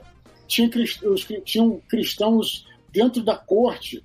É, havia boatos que a esposa do imperador era cristã. Uhum. Então, quando Diocleciano promoveu essa última perseguição dos cristãos em 303, o que aconteceu com ele? Foi o primeiro imperador a se aposentar. E aí dizem as más línguas que ele não aguentou a pressão, ele teve que abdicar. Houve um período de lutas confusas e, e depois o Constantino veio assumir e aí separou, né? teve aquela separação, mas ele já um pouco mais para frente. Então, o interessante é que é, essa, esse ponto que o, o São Jorge morre, ele representa é, um, um marco, talvez o fim do Império Romano. É, não, não o fim, o fim é longo. O fim Sim, sim. oficial do Império Romano é em 400 e pouco. É, 476, que é, tem a queda de Constantinopla e aí começa o- a- oficialmente a Idade Média, ali, que aí vai embora. Mas o Império Romano no Ocidente termina um pouco depois. Mas, assim, é considerado como princípio do fim. É muito interessante como é que todas essas coisas. Então, alguns dizem, inclusive, que ele, São Jorge, foi um dos responsáveis por isso, porque ele era um cara muito, é, muito respeitado no exército e tal. E aí, enfim, é, as histórias são incríveis e se comunicam com tudo que aconteceu realmente na história. Bom, Muito então, legal.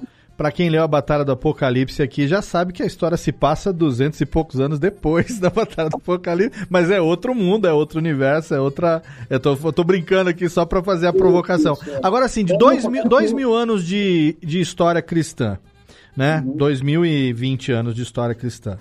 É, a quantidade, se a gente for para a Idade Média, já havia, né, mais, andar mil anos para mais perto da gente aqui, a gente tem toda uma história que também já foi explorada em, em outros tantos livros e, e filmes e tudo mais, que é, que é talvez um dos períodos históricos mais, mais retratados é, na literatura e no cinema, que é a Idade Média, né? A Baixa Idade Média e, e- e pós-Idade Média, naquele miolo ali, desde o Nome da Rosa e outras tantas obras que abordam aquele período ali é, da perseguição já, né, da, da, da igreja e tudo mais. Por que escolher esse período de início de estruturação barra, barra reestruturação, dada a dificuldade de se escrever um romance histórico baseado em muita coisa que nós temos de, de conhecimento é, oral que a gente tem, né, com relação a isso que aconteceu. É, a gente ainda carece de muita coisa documental sobre essa época, então aí talvez entre as pitadas de romance, do, do romance, da ficção que você vai incorporar no enredo, não quero tomar spoiler aqui também. E por que escolher a figura exatamente é, do. Como é que ele chamava? Jorjos? Jorge era.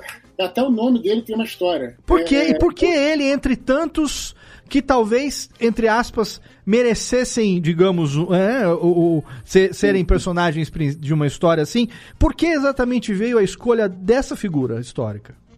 É, até o nome dele tem história, porque é, quando a gente fala em São Jorge, eu chamo de Geórgio. Geórgio é o nome grego dele. Então, o que acontece? O Império Romano do Leste, ele era. A gente tem a ideia do Império Romano como aquela coisa de falar latim e tal. Isso era no Oeste.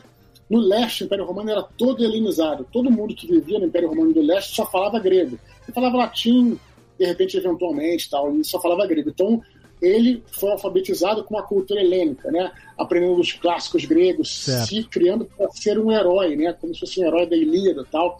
Esse é um aspecto interessante. É, por que a figura de São Jorge? Porque, Seguindo ali é, a, a figura, a referência de Teseu, Perseu, Homero, dos, dos, dos heróis gregos, né? Isso mesmo. E- Eu, eu sempre gostei de personagens, né? Basta olhar o Ablon, né? Que era um guerreiro e tal. Sim. E, e eu pensei, qual é o personagem que está no centro de tudo, como eu falei, ele era um guarda do imperador, e ainda por cima era um guerreiro, né? Que eu é, gosto nos meus livros de, de escrever muitas batalhas, sabe que é uma das coisas que eu gosto bastante, então ele Sim. poderia estar no centro de tudo daqui, tudo que aconteceu. Perfeito. E, é e saindo um pouco do meu livro, falando um pouco da tradição, ah, aí não falando do livro, né, o, o símbolo de São Jorge é muito forte, eu acho, porque por dois motivos. Primeiro, porque ele é justamente um santo guerreiro. Quando você está falando de santo, é uma coisa é uma, é uma coisa meio dúbia, né? Porque o santo tem a ideia daquela coisa do sujeito que meio que nem Jesus, né? Dá outra face e tal. Sim. E como é que é um santo que me empunha uma espada? Mas né? é porque a santificação. na Mas é porque a- a- a- o processo de beatificação santificação veio pós-morte, né? Claro, não, mas é interessante isso, né? Como é que você vai. Não, eu digo a figura, eu não tô falando do meu livro agora. Ah, a figura comparativa entre o cara ser ao mesmo tempo uma figura idolatrada, que seria, entre aspas, uma, é, uma- um panteão do, do, do- do bem, ah, daquele bem generoso, e ao mesmo tempo ser um porradeiro, né? É isso aí, é isso aí. Então é, é uma coisa que eu sempre gostei, né? Eu sempre achei interessante os guerreiros e tal. Em segundo, também falando da tradição, a figura dele também é forte pelo fato de que ele era um, um- um preferido do imperador, então ele tinha essa opção, o imperador. Estou falando aqui coisas do terceiro livro, mas assim, o imperador falou, falou, falou para ele. Na realidade, isso aí é, é- é tradição, né? Não é, não é nem o que eu escrevi. Peraí, você já tá adiantando coisa do terceiro livro da trilogia? Não, Vou, vou falar, vou falar do, do que existe mesmo. da Olha que é exclusivo aqui, é exclusivo, hein? Spoiler, spoiler, é, spoiler da tradição é, cristã católica. Mas, Ó, só assim, de saber que vai ter eu- três eu- livros, a gente já tá todo mundo felizinho aqui. A filha do Guizão vai aumentar, hein, Guizão? Spoiler enciclopédia católica, ele, o imperador dá opção para ele, né? Você não precisa morrer, cara. Você só precisa sacrificar é, e dizer que você é a, a, é, presta adoração aos deuses pagãos, ele se recusa, né? Isso aí, no livro, inclusive, é, é diferente, mas assim, é, tem essa, essa questão. Então Sim. a figura dele é bem interessante por isso. E eu escolhi porque eu poderia colocar um personagem e falar das coisas que também que a galera que me lê gosta, né? Batalha, grandes viagens, é, viagens pela história, né? Faz grandes viagens, vai até, o, vai até a Germânia, vai ao leste, ao Egito, né? Conhece tudo aquilo. É, então é, eu escolhi ele por esse motivo, por ser um personagem que eu achei que seria interessante contar a história dele. Excelente. O, o Raposo Verso fez uma pergunta lá no primeiro bloco que tem a ver com isso, então eu já vou emendar a pergunta dele aqui. Ele, ele perguntou o seguinte, aí você me diz até que ponto a pergunta dele é, faz sentido ou não. Ah, sabemos que Roma tinha um panteão vasto, né? Muitos e muitos deuses, e a sociedade vivenciava uma crendice enraizada. Como descrever a conversão? Aí ele, ele se refere ao Jorge como Jorge de Lida. Não sei se é dele tem a ver ou não, se é o Jorge mesmo. E o seu caminho de santidade, como descrever essa conversão sem parecer aos olhos uma superstição? Faz sentido essa pergunta para você? Faz, mas é lógico que eu não vou poder responder essa pergunta porque seria um spoiler brabo do livro. Tá no livro, ah, então aí, ó, tá vendo, ó, Raposão? Agora tá na hora de entrar lá no link e garantir na pré-venda seu, porra. Muito bom. Mas tem a ver, né? Porque isso então faz parte do enredo da história, né? Claro que faz, não, sem dúvida nenhuma, né? Isso é uma coisa interessante em relação aos deuses, né? Os deuses romanos tinham uma dinâmica muito diferente da- do, do- do cristianismo. né? Na realidade, você é, tinha um tempo para praticamente tudo e você entrava no templo para prestar uma adoração e oferecer uma, uma oferenda a um deus e tal e pedir uma graça para deus. Então você tinha Sim. que oferecer alguma coisa, é, dinheiro, você tinha que oferecer, é, sei lá, um, um cabritinho lá que você tem, ou uns cereais e tal. E o cristianismo fez, é, se propagou entre os mais pobres justamente porque é, não tinha essa necessidade. Você precisava ser batizado e seria aceito na comunidade. Então, se- ele se propagou principalmente, inicialmente, entre os mais pobres, entre os escravos, entre os plebeus. E o cristianismo isso é importante, porque isso é uma coisa que não é spoiler, mas está no livro. O cristianismo, o cristianismo entrou nas classes mais ricas por meio das mulheres, porque os é, homens tinham ainda é, essa obrigação de manter uma imagem social. Né? É, claro, as mulheres também, mas os homens eles tinham que ser devotos a Marte, a É, o e tal. paganismo ainda era dominante, né? Não tinha como. né? Isso, isso, isso. Digo isso porque não só, também não é spoiler, que está na tradição, mas também no livro, a mãe do Georgios é convertida ao cristianismo. Certo. Né? E, e- e como é que, como é que eles faziam isso? Né? É, por exemplo, por meio de sincretismo também. Aham. Então, é uma cena em que é, ela está muito doente e as escravas colocam uma imagem é, de, uma, de uma mulher segurando um bebê e ela fala essa imagem é de Isis, a deusa Isis segurando o menino Horus. Sim. E, na realidade, elas estavam é, prestando adoração a Nossa Senhora e menino Jesus. Maria e Menino ele- Jesus, sim. o sincretismo, né? porque a religião ainda era proibida em, algum, em alguns Inclusive existem imagens históricas que fazem essa comparação, né? É, De claro. estátuas e figuras e tudo, pinturas e tal, né? De dúvida. Então, existia esse sincretismo também. Né? Então, é, isso é interessante, porque é, a participação delas, é, das mulheres nesse, nessa questão, né, foi, muito, foi muito importante. Aí. Então, essas coisas todas, essas histórias. Assim como até hoje existe, né, a relação entre os santos católicos e os orixás do candomblé também, né? Claro, claro, claro, claro.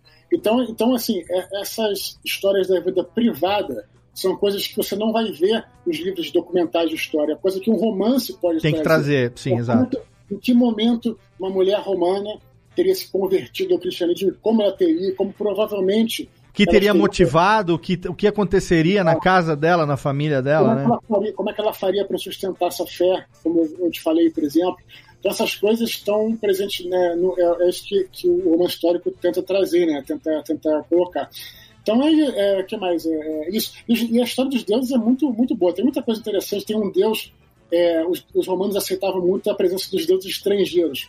O deus mais cultuado, na realidade, entre os soldados era Mitra. Mitra era um deus persa, que né, as pessoas acham que é persa, até outros que acham que é.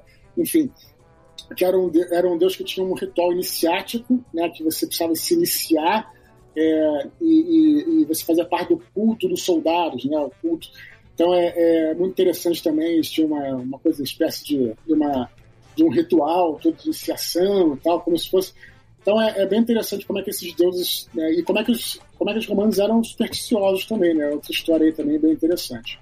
Excelente. Gente, ó, ah, e antes, antes de puxar aqui as perguntas dos participantes, é, o pessoal tá perguntando no chat aqui do YouTube onde que tem o link da pré-venda. Não tem link da pré-venda aqui, isso é gravação do podcast. Quando o podcast for pro ar, já vai ter link. Daqui a dois dias. Aí a gente vai, a gente vai compartilhar no Twitter. Ah, Você, quem tá ouvindo o podcast agora já tem o link, mas quem tá ouvindo no YouTube, segura aí, tem 48 horas ainda pra você ter o link da pré-venda de Santo Guerreiro Roma Invicta. Agora, é, Dudu, a- a- a- acho que não é, não é novidade pra ninguém. É, podemos esperar então pelo menos uma trilogia, uma trilogia, né? Então Sim, teremos é. Então, tanta coisa para falar aqui que eu acabei esquecendo. O que acontece? Quando eu comecei a pesquisar, eu. Ou eu então tinha- uma chaproca de 1.500 páginas também, né? Pode escolher. eu tinha um sonho, eu tinha um sonho, Léo, é, de fazer é, um livro só, né? Mas eu não consegui, porque eu comecei a pesquisar tanta coisa. As pesquisas que eu fiz, cara, eu fui até a cidade de Lida, a cidade onde ele teria vivido lá, Jorge teria vivido lá em Israel, hoje em dia fica perto de Tel Aviv, eu fui até lá, entrei na igreja, é, o que é uma experiência interessante, porque é, aqui no Brasil, felizmente, né, eu acho que isso é uma coisa boa, lógico, Sim. nós somos oxigenados, o que é maravilhoso, mas lá eles têm essa coisa de viver um pouco, né, cada um na sua cultura, né? E aí, como a igreja é ortodoxa grega, é, ela é administrada por pessoas diretamente da Grécia. Hum. E aí eu fui lá e ninguém falava nem inglês e nem hebraico. Sim. Porra, como é que eu ia entender as paradas? Eles foram se comunicando por meio de gestos e tal. E aí eu fui, né, então, na igreja... Você fala hebraico, Dudu? Hã? Você fala hebraico? Não, mas o meu guia sim, né, Léo? Ah, o guia. Ah, tá. Entendi. O meu guia não falava grego, mas falava hebraico, né? Sim, e falava com você em inglês. Então estavam os dois perdidos. Entendi, entendi. Não, não, meu guia é brasileiro, inclusive, falava, mas o português é muito menos, né? Viu, que mas ô, segundo a música do seu Jorge, o Jorge não veio lá da Capadócia montado seu cavalo? Qual é a relação dele com, com a Turquia? É isso aí. Tem, é, tem, uma, tem essas duas versões, né, de que ele teria nascido. Alguns falam que ele nasceu na Turquia, na Capadócia, outros falam que ele nasceu na Palestina, que ele era um palestino nasceu em Lida. É, eu acabei optando por seguir o viés histórico. Certo. Tem um- o, o primeiro grande historiador sobre Roma Antiga é um cara, é um, era um inglês, né, chamado Edward Gibbons, que inclusive escreveu um livro chamado é, Declínio e Queda do Império, do Império Romano. E nesse livro, Edward Gibbons ele, ele, ele é da tese de que eh, São Jorge nasceu na Palestina, em Lida, Certo. e que existe essa confusão porque existe um bispo, Jorge da Capadócia, que Certo. em outros lugares é chamado Jorge de Leodiceia, que na verdade foi o Jorge do, no século IV que veio da Capadócia. Então, como é que eu construí isso no livro, Léo? Da maneira é, de que a família dele, então, é da Capadócia, o pai dele é da Capadócia, só que ele veio nascer na. Palestina, em Lida, e veio, veio crescer por lá. Né? Então, reunir as duas coisas. Ele não deixa de ser um capadócio por herança, mas ele nasceu na Palestina. Né? É, e, e, inclusive, o meu guia palestino foi muito. Porque também, quando. Isso é outra história, eu vou falar rapidamente aqui. Claro, por favor. Quando eu estive em Israel, é, eu fiquei com um guia israelense em Israel, mas quando eu fui visitar a Igreja da Natividade, que fica em Belém, na Sim. Palestina, está sob controle da, da- da Autoridade Nacional Palestina. E os guias israelenses não podem entrar lá. Então você tem que contratar um outro guia palestino. E, assim, tudo bem, é protocolo dos caras, mas cidade de Belém, tranquilaça, cara, tranquilaça, muito tranquila, não tem problema nenhum, menos de criminalidade, nada. E tive lá, e meu guia, por acaso, que me levou, era um palestino, chamava Jorge. Olha aí. E ele me contou a história também, e ele, ele reforçou essa, essa, essa coisa do, do Gibbons, né, que realmente, tudo bem, ele é suspeito para dizer porque ele é palestino, né, mas enfim. E aí na igreja, inclusive, é, lá tudo, cara, na Palestina, os caras são, adoram São Jorge, que, então é os cristãos palestinos, né, porque também tem os, os palestinos é, muçulmanos, né. Então é o seguinte, então aí foi isso, é, e acabei juntando dessa forma. Entendi. É, não sei se eu me enrolei, mas nem sei se eu Não, falei não, não, isso. mas é- era isso, porque tem, a- a- assim, quem, a, a- a- quem é, conhece mais a figura do São Jorge, até teve novela na Globo e tal, né? Tem a música do São Jorge e tudo mais, é, que, a, a- que se passou lá. Era Salve Jorge, inclusive, acho que é a novela, né? Então, é, exatamente, é, tem essa tradição é, e, e esse lado histórico nem todo mundo conhece, obviamente, né? Então, assim, trazer é isso e fazer essa, essa união é, é, é- é a magia da, da, da liberdade né, do, do escritor, né? Que não deixa de ser. Liberdade poética, né? A liberdade poética não deixa de ser, né? A criação de um mundo, né? A criação é, de, de, uma nova, de uma nova mitologia em cima disso. Vamos aguardar esses três livros. Antes disso, é, que já estão aqui para quem está ouvindo o podcast. A pré-venda começou no dia 8 de outubro. Vai, vai até quando? A previsão de lançamento do livro é quando, Dudu? É, final de novembro, né? Então a galera pode Já? Pô, graças a Deus, hein? Não vamos é, ter que esperar muito. Qual é o lance, qual é o lance da pré-venda? Só para deixar aqui. A pré-venda, ela, ela garante alguns brindes incríveis, cara. Opa. Então, assim, é, vale a pena comprar na pré-venda. A pré-venda é, vai ser em várias lojas ou vai ter só um lugar lojas, específico? Várias lojas. Submarino, Amazon, Nerd Store. Qual a editora agora, a sua editora? É a, mesma de sempre, né? A é Record? A, qual? A Verus. O selo Verus dentro da editora Record, né? A editora da Record, a mesma de sempre. Sim. Mas a pré-venda, só quem comprar na pré-venda vai ter o direito, da, vai ter um, um mapa do Império Romano incrível, tem um pôster, tem uns cards das legiões romanas, cinco legiões, esses cards vão ser colecionáveis, quer dizer, se você comprar pré-venda dos outros... Pô, excelente. Outros, ficou lindo, cara. Realmente ficou maneiro. Eu tenho uma relíquia, eu tenho uma relíquia dentro do meu livro aqui, que eu tava vendo aqui, inclusive tá até desbotadinho, que tá autografado por você aqui, tô mostrando aqui na câmera, que é o primeiro marcador da Netbooks que vinha com que o livro. E tá mega desbotado aqui, tá vendo? Que tem o Ablon aqui e o Miguel, né? O Ablon e o Arcanjo Miguel aqui. Só vê a espada do Arcanjo Miguel, a cena da capa, obviamente. Mas tá guardado aqui para mim, junto aqui da orelha do livro, como relíquia. Então, quem é colecionador, quem gosta, a oportunidade de ter essas. Né, essas, esses, esses itens de colecionador que vão ser da primeira esse, edição e tudo. Então é essa, esse, esse essa... mapa também tem uma história que é hum. interessante Sim. É, que até para quem joga RPG é legal. Olha. O mapa, o mapa, vai estar dentro do livro, assim, o mapa vai estar, vai estar no livro, mas quem comprar para tem o mapa A3, né? E também é bacana para quem joga RPG, porque eu fiz um, esbocei um mapa meio, meio forreca, e o cara que trabalhou comigo, Marcelo Amaral, começou a encontrar soluções para tudo. Então, eu falei, ah, coloca, coloca mais tal coisa, coloca mais isso, coloca mais cidades, coloca não sei o quê. Acabou que o mapa ficou completo. Que Quem excelente. deseja jogar um RPG no Império Romano vai adorar, cara, adorar mas foi uma pancada, porque para você encontrar as fronteiras nesse período é quase impossível. Ah, sim, porque não era delimitado, né? Não, as fronteiras em questões de meses mudavam. Era tudo, então, sim. Pegava uma referência, puta, mudou para tal. À medida que o império ou, ou alguma alguém dominava aquilo ali, a fronteira já mudava, né?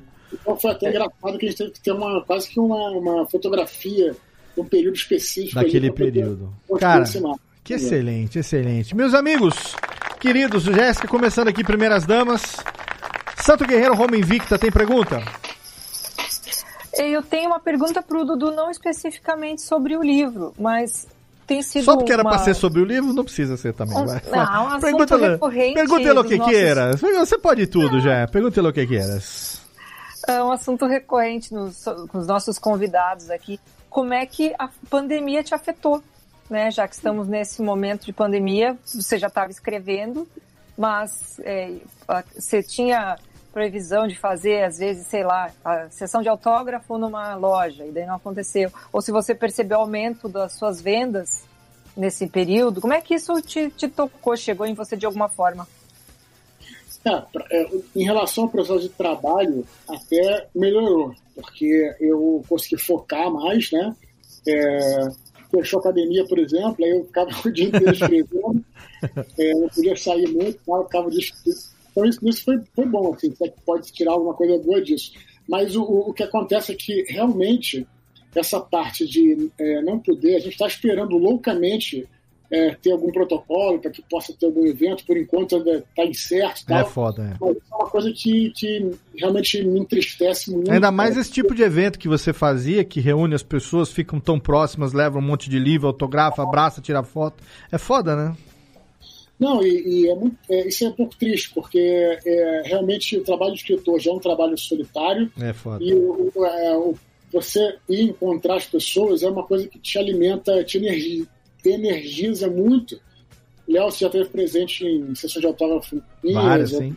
Outro, outros participantes também aqui e, e, é muito muito legal, cara. Eu, eu me sinto muito bem, assim, eu acho que é muito bacana, mas vamos esperar, de repente a gente consegue um protocolo em breve aí, que a gente estamos pensando em alternativas, de repente faz um evento é, o dia inteiro e só entra 15 pessoas por. Enfim, não vou, não, vou- não vou desenhar nada aqui porque ainda é certo. Se continuar do jeito que tá, vai ser protocolo Blue Hand e pandemia, viu? Porque não é, fa- não é fácil, Mas, não. é, isso, isso, isso, isso é, realmente entristece, né? Entristece também é, que as livrarias também querem receber, mas também não podem. Aí afeta, elas precisam sobreviver e vender livro também. Então é tudo uma confusão, tá, tá bravo. Mas eu, eu espero que logo melhore, cara. É só o que eu posso desejar que as coisas melhorem em breve. Com certeza. É, Aqui pergunta do chat, vou escolher algumas aqui rapidamente, antes dos nossos amigos fazerem também as deles aqui, já para as derradeiras. Nosso querido Perotinho, Anderson Perotti, tem a possibilidade de rolar um crowdfunding para produzir um audiobook da Batalha do Apocalipse? E emendo com a pergunta aqui também do meu querido Valério, é, Valério Almeida, que ele pergunta o seguinte: se a Batalha do Apocalipse é, ainda existe chance de fazer um projeto live action, animação, tem projeto de expansão para outras mídias, audiobook e tal, ainda você ainda pensa em fazer coisas no primeiro universo, Dudu? Existe ainda essa possibilidade? Cara, é, se rolasse alguma coisa de uma série e tal, eu acho maneiro, eu gostaria que fosse algo no universo, mas com outra história, né? Porque eu já contei essa história do Batalha do Apocalipse. Pois é. Adaptação para Netflix não rolou mesmo, né? Infelizmente ainda não saiu o Eu contrato. nunca, eu nunca, na verdade, eu nunca, eu nunca é, tive, eu nunca corri atrás disso, né? É, eu tô eu te falei, sacanagem porque existia o mito, né, de que ia virar série da Netflix, todo mundo até hoje é, é que nem o- o- como é que era, o, o, o grupo fechado do Nerdcast que não existe também, mesma coisa. Não, esse mito surgiu, na realidade, não era série, não, era, uma, era um filme, e esse mito surgiu com uma, Ah, era o filme, tem razão. uma notícia num blog, que era uma notícia de 1 de abril. Sim. Entendeu? E aí, e aí a notícia era toda sobre isso, era até, até espalhafatosa, né? Que tinha, sei lá, gente, é, com ganhadores do Oscar no negócio e tal. É. Aí, embaixo, isso é 1 de abril. Só que aí ninguém leu, né? E aí acabou se tornando essa lenda urbana aí. Deixa eu Tem fazer um uma, filme per- uma, uma- Padai, que tem muito, muita coisa parecida com a, sua- com a história da Batalha do Apocalipse. Olha aí, É um, ver se filme não com, tô- é um filme com o Paul Bettany. Vê se não tá Muita plagiando aí, não. Ô, Dudu, uma pergunta minha, uma pergunta minha, Léo, seu amigo, pra você. Se você tivesse que. Você tivesse todo o dinheiro do mundo e a Batalha do Apocalipse fosse se transformar num livro. Quem é o ator que você imaginaria Num livro? e- num, num No filme? livro, num que não filme. livro? No filme. É, Daqui a técnica já tá me olhando com olhos de não. Com, é, quem você, quem seria um ator que, se você tivesse toda a grana do mundo pra investir na produção, que você visualizaria interpretando o Ablon no cinema? Cara, isso aí na verdade eu nunca parei para pensar e nem e se, e se soubesse não falaria nesse momento. Falaria Ó. no momento se viesse a acontecer. Por quê? O grande barato também de você ler um livro é você também imaginar. É, isso é, isso é legal, é. Aham, tem razão. Então, é, apesar de que é até contraditório, porque a gente fez uma, uma enciclopédia ilustrada aí do livro, a enciclopédia é uma visão do Andrés. O Andrés meio que criou pra gente ali uma imagem dos personagens, né? Perdão. Então é uma visão dele. Inclusive estão na capa desse episódio, viu? A gente tem Ablon, Daniel, tem Shamira e tem Kyra na capa do episódio ali, ilustrando também os- o- alguns dos grandes personagens da quadrilogia, da tetralogia. né? Isso aí foi é a visão dele como artista, como ilustrador, que eu acho um barato e tal. Mas eu, também o legal de você ler um livro é você poder imaginar. Tem gente que imagina o Ablon, por exemplo, totalmente diferente do que ele é É, descrito. tem razão, tem Eu razão. acho Isso barato, cara. Eu acho barato isso. O, eu, a minha visão do Ablon é o Sam Worthing, aquele cara que fazia o Avatar, por exemplo. Pra mim é aquele cara. entendeu? A musa do verão? É. Felipe Dilon. Nossa, eu, eu, eu boiei nas duas referências. Eu tô totalmente. Eu sou muito velho pras referências jovens de vocês aqui. É Vamos o, é o Sawyer do. do... Não, Não é o Sawyer? Que mano é Sawyer? Não, eu sei, mas tem que ser o Sawyer. que Ah, é isso que você tá dizendo, tá. Bom, alt tab aqui, Guizão, pergunta você que não leu nenhum livro, tem não? Eu tô ansioso aí pelo lançamento. Agora eu leio, né? Falando sério agora. é, cara, é, é muito legal estar aqui de novo conversando com o Dudu. O cara é gente finíssima demais, velho. Muito. Legal, prazer, de, prazer mesmo, viu, Dudu, falar com você. Prazer é meu, cara, imagina aí, cara. Expectativas para 007... Como é que é? 100 dias pra morrer, não? 100 dias pra lançar o filme? Sem- Como é que é? sem tempo, irmão. Sem tempo, irmão. 007 agora não vai, negão. É, é, é, então a expectativa é. essa. 2020 fudeu com a indústria cinematográfica de um jeito também. que- Quem não se fudeu em 2020, né? Ai, meu Deus. Ô, ô, menino Jeff, tem pergunta derradeira aí, querido? Eu tenho uma pergunta aqui que, inclusive, o Perotti fez eu- e eu tava pensando em algo nesse sentido. Faça também. você como se. Faça dele como se fosse sua. Exatamente, é isso que eu vou fazer. Porque aqui é podcast, é internet, a gente rouba as coisas dos outros. Não, a gente acabou é de dar o crédito pra ele. Mas é, porque o Perotti é meu amigo, ele vai ficar chateado. É, mas enfim, Dudu, é, é, a, a questão de como que você pega é, uma, uma história, uma mitologia, algo que, algo que você tem um embasamento muito histórico. É claro que você falou né, por diversas vezes que esse momento que você está escrevendo é, da, da, da história ela é muito obscura, então abre, abre um, um espaço grande para você criar coisas em cima que não necessariamente é, é, vão ser é, coisas reais, né? Mas que, que estão conectadas com fatos, né? Com, com coisas que aconteceram mesmo. Aonde que você consegue, aonde que você pensa que você coloca uma linha que você risca e você fala, olha, daqui para frente eu vou eu vou preencher as lacunas com a, a, a- com o romance, com tudo aquilo que, que tá na minha cabeça e mais que não necessariamente vai ser verdade, mas para conectar com coisas que a gente tem da história mesmo, né? É, falando, é claro que falando de fantasia é diferente, né? Então vou falar nesse caso aí que é um romance histórico. É, a gente, o que nos chega sempre através da história são as consequências do que aconteceu. Então, por exemplo, o César foi assassinado no Senado com 30 facadas lá de todos os senadores e tal, e as consequências e tal. Mas e, houve uma conspiração, tudo bem, né, sabe-se disso, só para dar um exemplo. Mas o que, que estimulou essa conspiração? Né? O que, que realmente estimulou essa conspiração? E só para dar um exemplo, até saindo um pouco é, do meu, do que eu estou escrevendo, para usar esse exemplo mesmo, como foi brilhantemente feito a série Roma, é, o César é, tinha uma amante, né? E ele, certa hora, ele, ele dispensou a amante, né? E a amante era a mãe do Brutus, né? E isso é o que se sabe na história, né? É o que se sabe. E agora, como é que isso afetou ela? Isso, isso que os, os livros de história não, não contam, que é o que a série Roma, não estou falando de mim, não, só estou usando essa série para dar um exemplo. E aí, aquilo estimulou ela a, a ficar, é, é, querer vingança, e aí juntou outras pessoas e tal, e que levou. Então, e, e aí coloca questões. Então, o trabalho do romancista é pegar e trazer as questões humanas para aquelas para aqueles parâmetros históricos, né? E só para dar um exemplo, porque realmente essa série vale a pena assistir. A série Roma é incrível, sensacional, e ela humaniza esses personagens e mostra o que estimulou eles a fazer as coisas. Claro que aí, obviamente, é a invenção dos caras, né? Uhum. Alguma coisa estimulou. E, e, é verdade, na realidade, tudo são estímulos humanos, né? Você está falando de sociedade humana, a gente tem esses estímulos, né? É, nossos conflitos, as coisas que nos movem, que nos... Então é por aí. Então é, é isso que eu sempre tento fazer, né? O que que, o que, que levou, por exemplo, como eu estou dizendo, o imperador Diocleciano a, a se aposentar? Né? O, a história não conta isso, mas existem boatos de que a mulher dele era cristã, e aí ele perseguiu os cristãos, só para dar um exemplo. Né? Uhum. Então, assim, qual é a relação dele com o pessoal dele, né?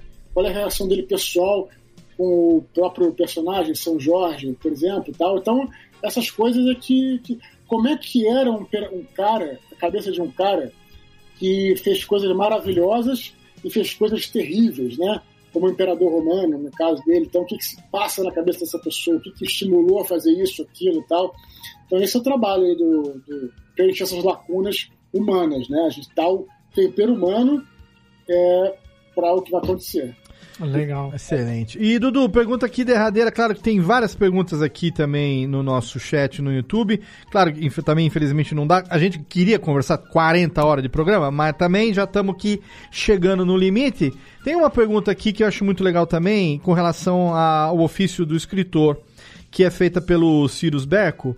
Ele perguntou o seguinte: entre um livro e outro, como é que o escritor se mantém? Como é que se paga as suas contas? O escritor é um contratado pela editora, é por obra?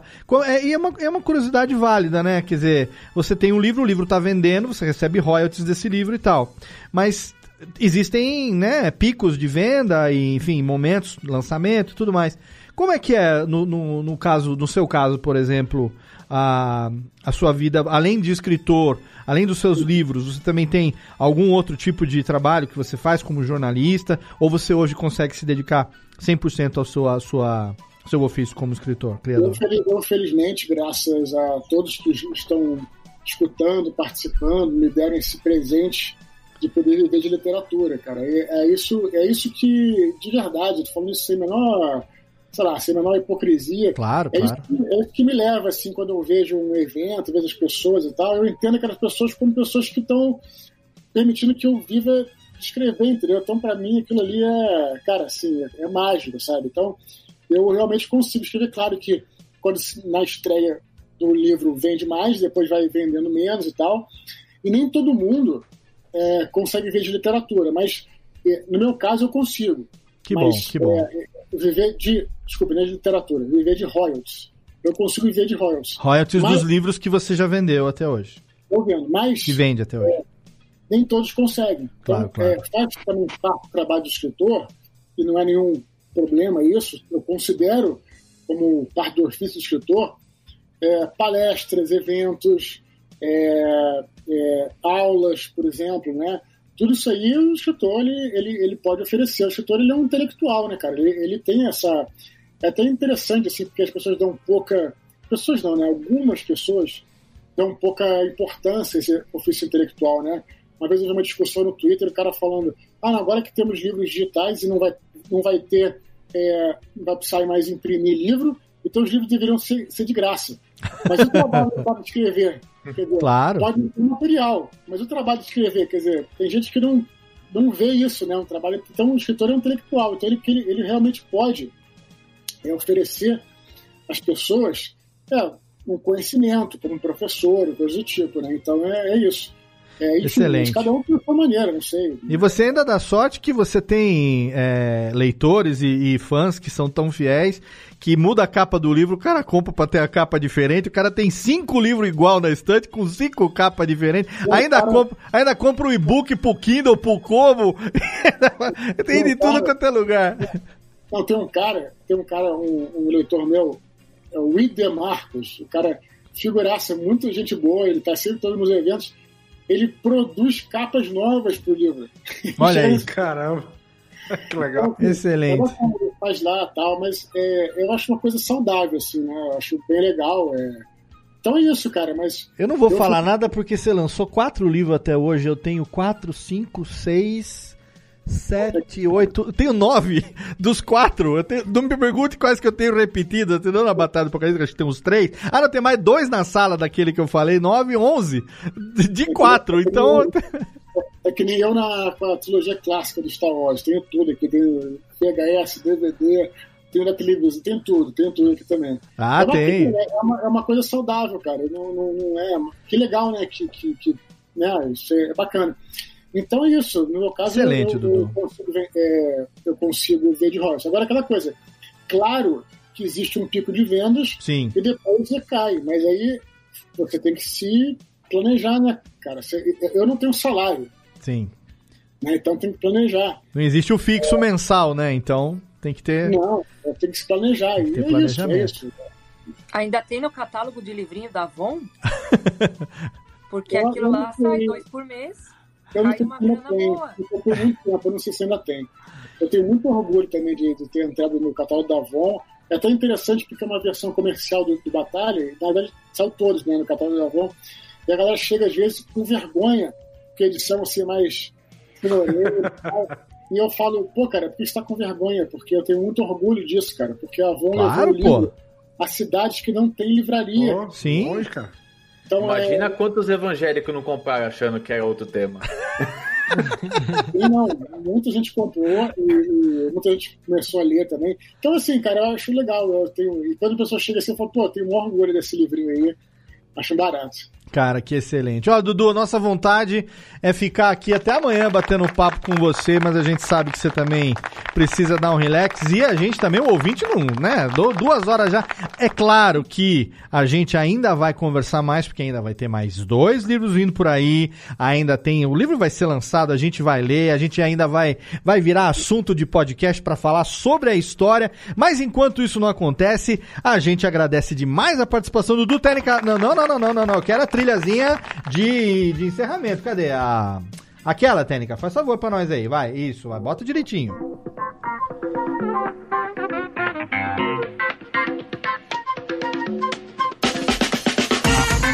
Exatamente, chegando ao final de mais um episódio do Radiofobia. Sim, estamos aqui em 2020 no meio da pandemia fazendo o quê? Gravando podcast, porque é isso que a gente sabe fazer, é isso que a gente faz aqui, trazendo os amigos para bater papo e também trazendo os nossos queridos integrantes que são fãs dos nossos amigos. Obrigado, menina Jéssica. Um grande beijo, muito obrigada e muito sucesso aí, Dudu.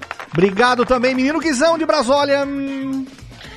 Um abraço, Léo, mais uma vez, está participando do Radiofobia. Eu gostaria de dizer ao pessoal que me acompanha nas redes sociais, se eu desaparecer, é porque eu desidratei até a morte. na baixíssima umidade do ar e temperatura altíssima aqui no Brasil. Virou uma passa seca. Obrigado também, direto do. Sorocaba, menino Chester. Muito obrigado, Léo. Muito feliz de trocar Se você desaparecer porque o. Pininho apitou e você virou um Chester assado.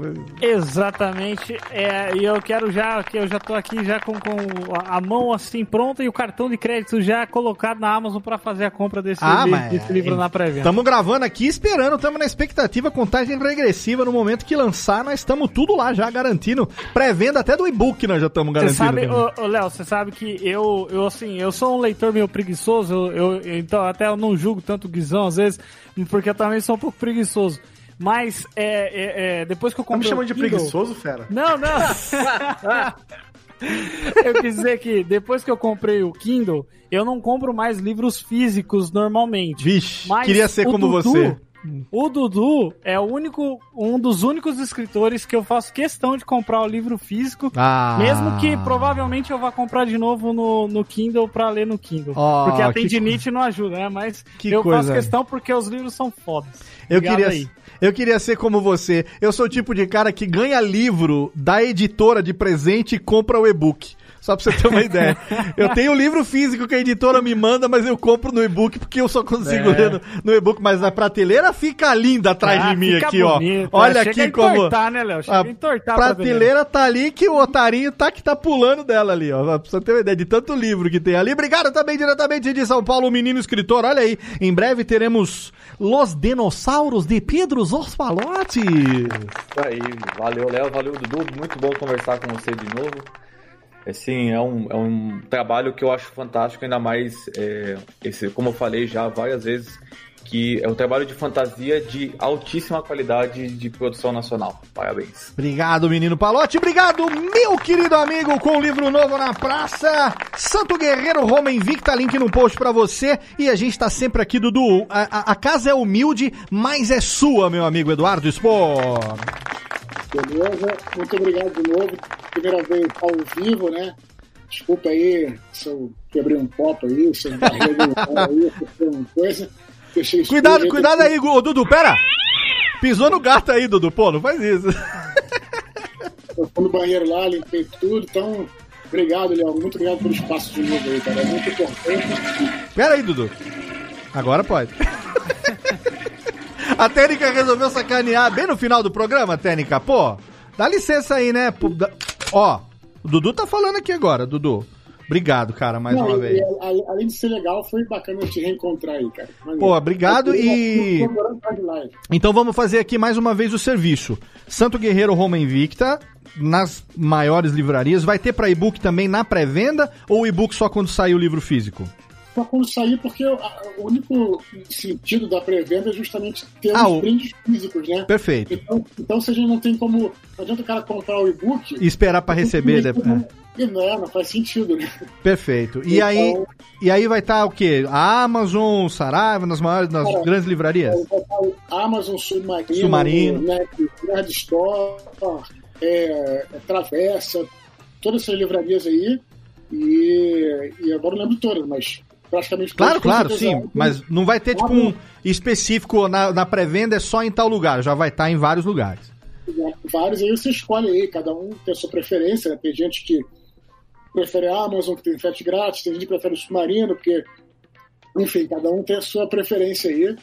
É, enfim, e beleza, galera. Muito obrigado por tudo aí, foi um prazer de novo estar com vocês. Obrigado, Dudu. Obrigado mesmo pelo carinho, por passar essas duas horinhas aqui batendo papo com a gente. Sempre um prazer encontrar com você. Não vejo a hora que passe essa bodega pra gente poder se ver de novo. Já falei, na próxima vez que a gente se encontrar, a gente vai de carrinho de mão levando todos os livros que estão acumulados aqui pra gente conseguir os nossos autógrafos e garantir a nossa coleção aqui atualizada na estante. Universo novo de Eduardo Spor chegando, Santo Guerreiro Roma Invicta, uma trilogia já garantida a caminho, romance histórico. Estamos todos aqui ansiosos, estamos todos aqui ansiosos para saber a história de, Longi, de Longinos, não, de Geórgios. Longinos é o da lança. A história de Geórgios aqui e saber tudo o que vai acontecer. Obrigado, meu querido Dudu. Mais uma vez. E obrigado a você aí, querido ouvinte, você aí que acompanha esse nosso podcast a cada duas semanas. Radiofobia Podcast Network tem programa todo santo dia no seu feed, às vezes até mais de um. Tem dia que tem três podcasts no feed para você poder acompanhar. Radiofobia Podcast a cada duas semanas trazendo para você aqui sempre um convidado do mais altíssimo garbo e elegância. Siga no Twitter nas redes sociais. Contamos com você no próximo episódio com seu download, com a sua audiência. Um abraço na boca e tchau.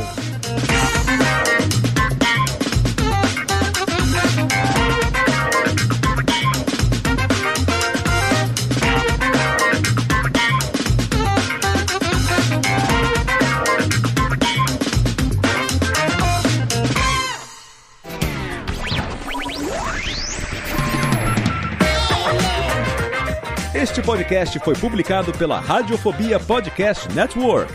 Acesse radiofobia.com.br barra podcast para conhecer e ouvir todos os nossos programas ou assine no seu agregador de podcast preferido. Esperamos você no próximo episódio.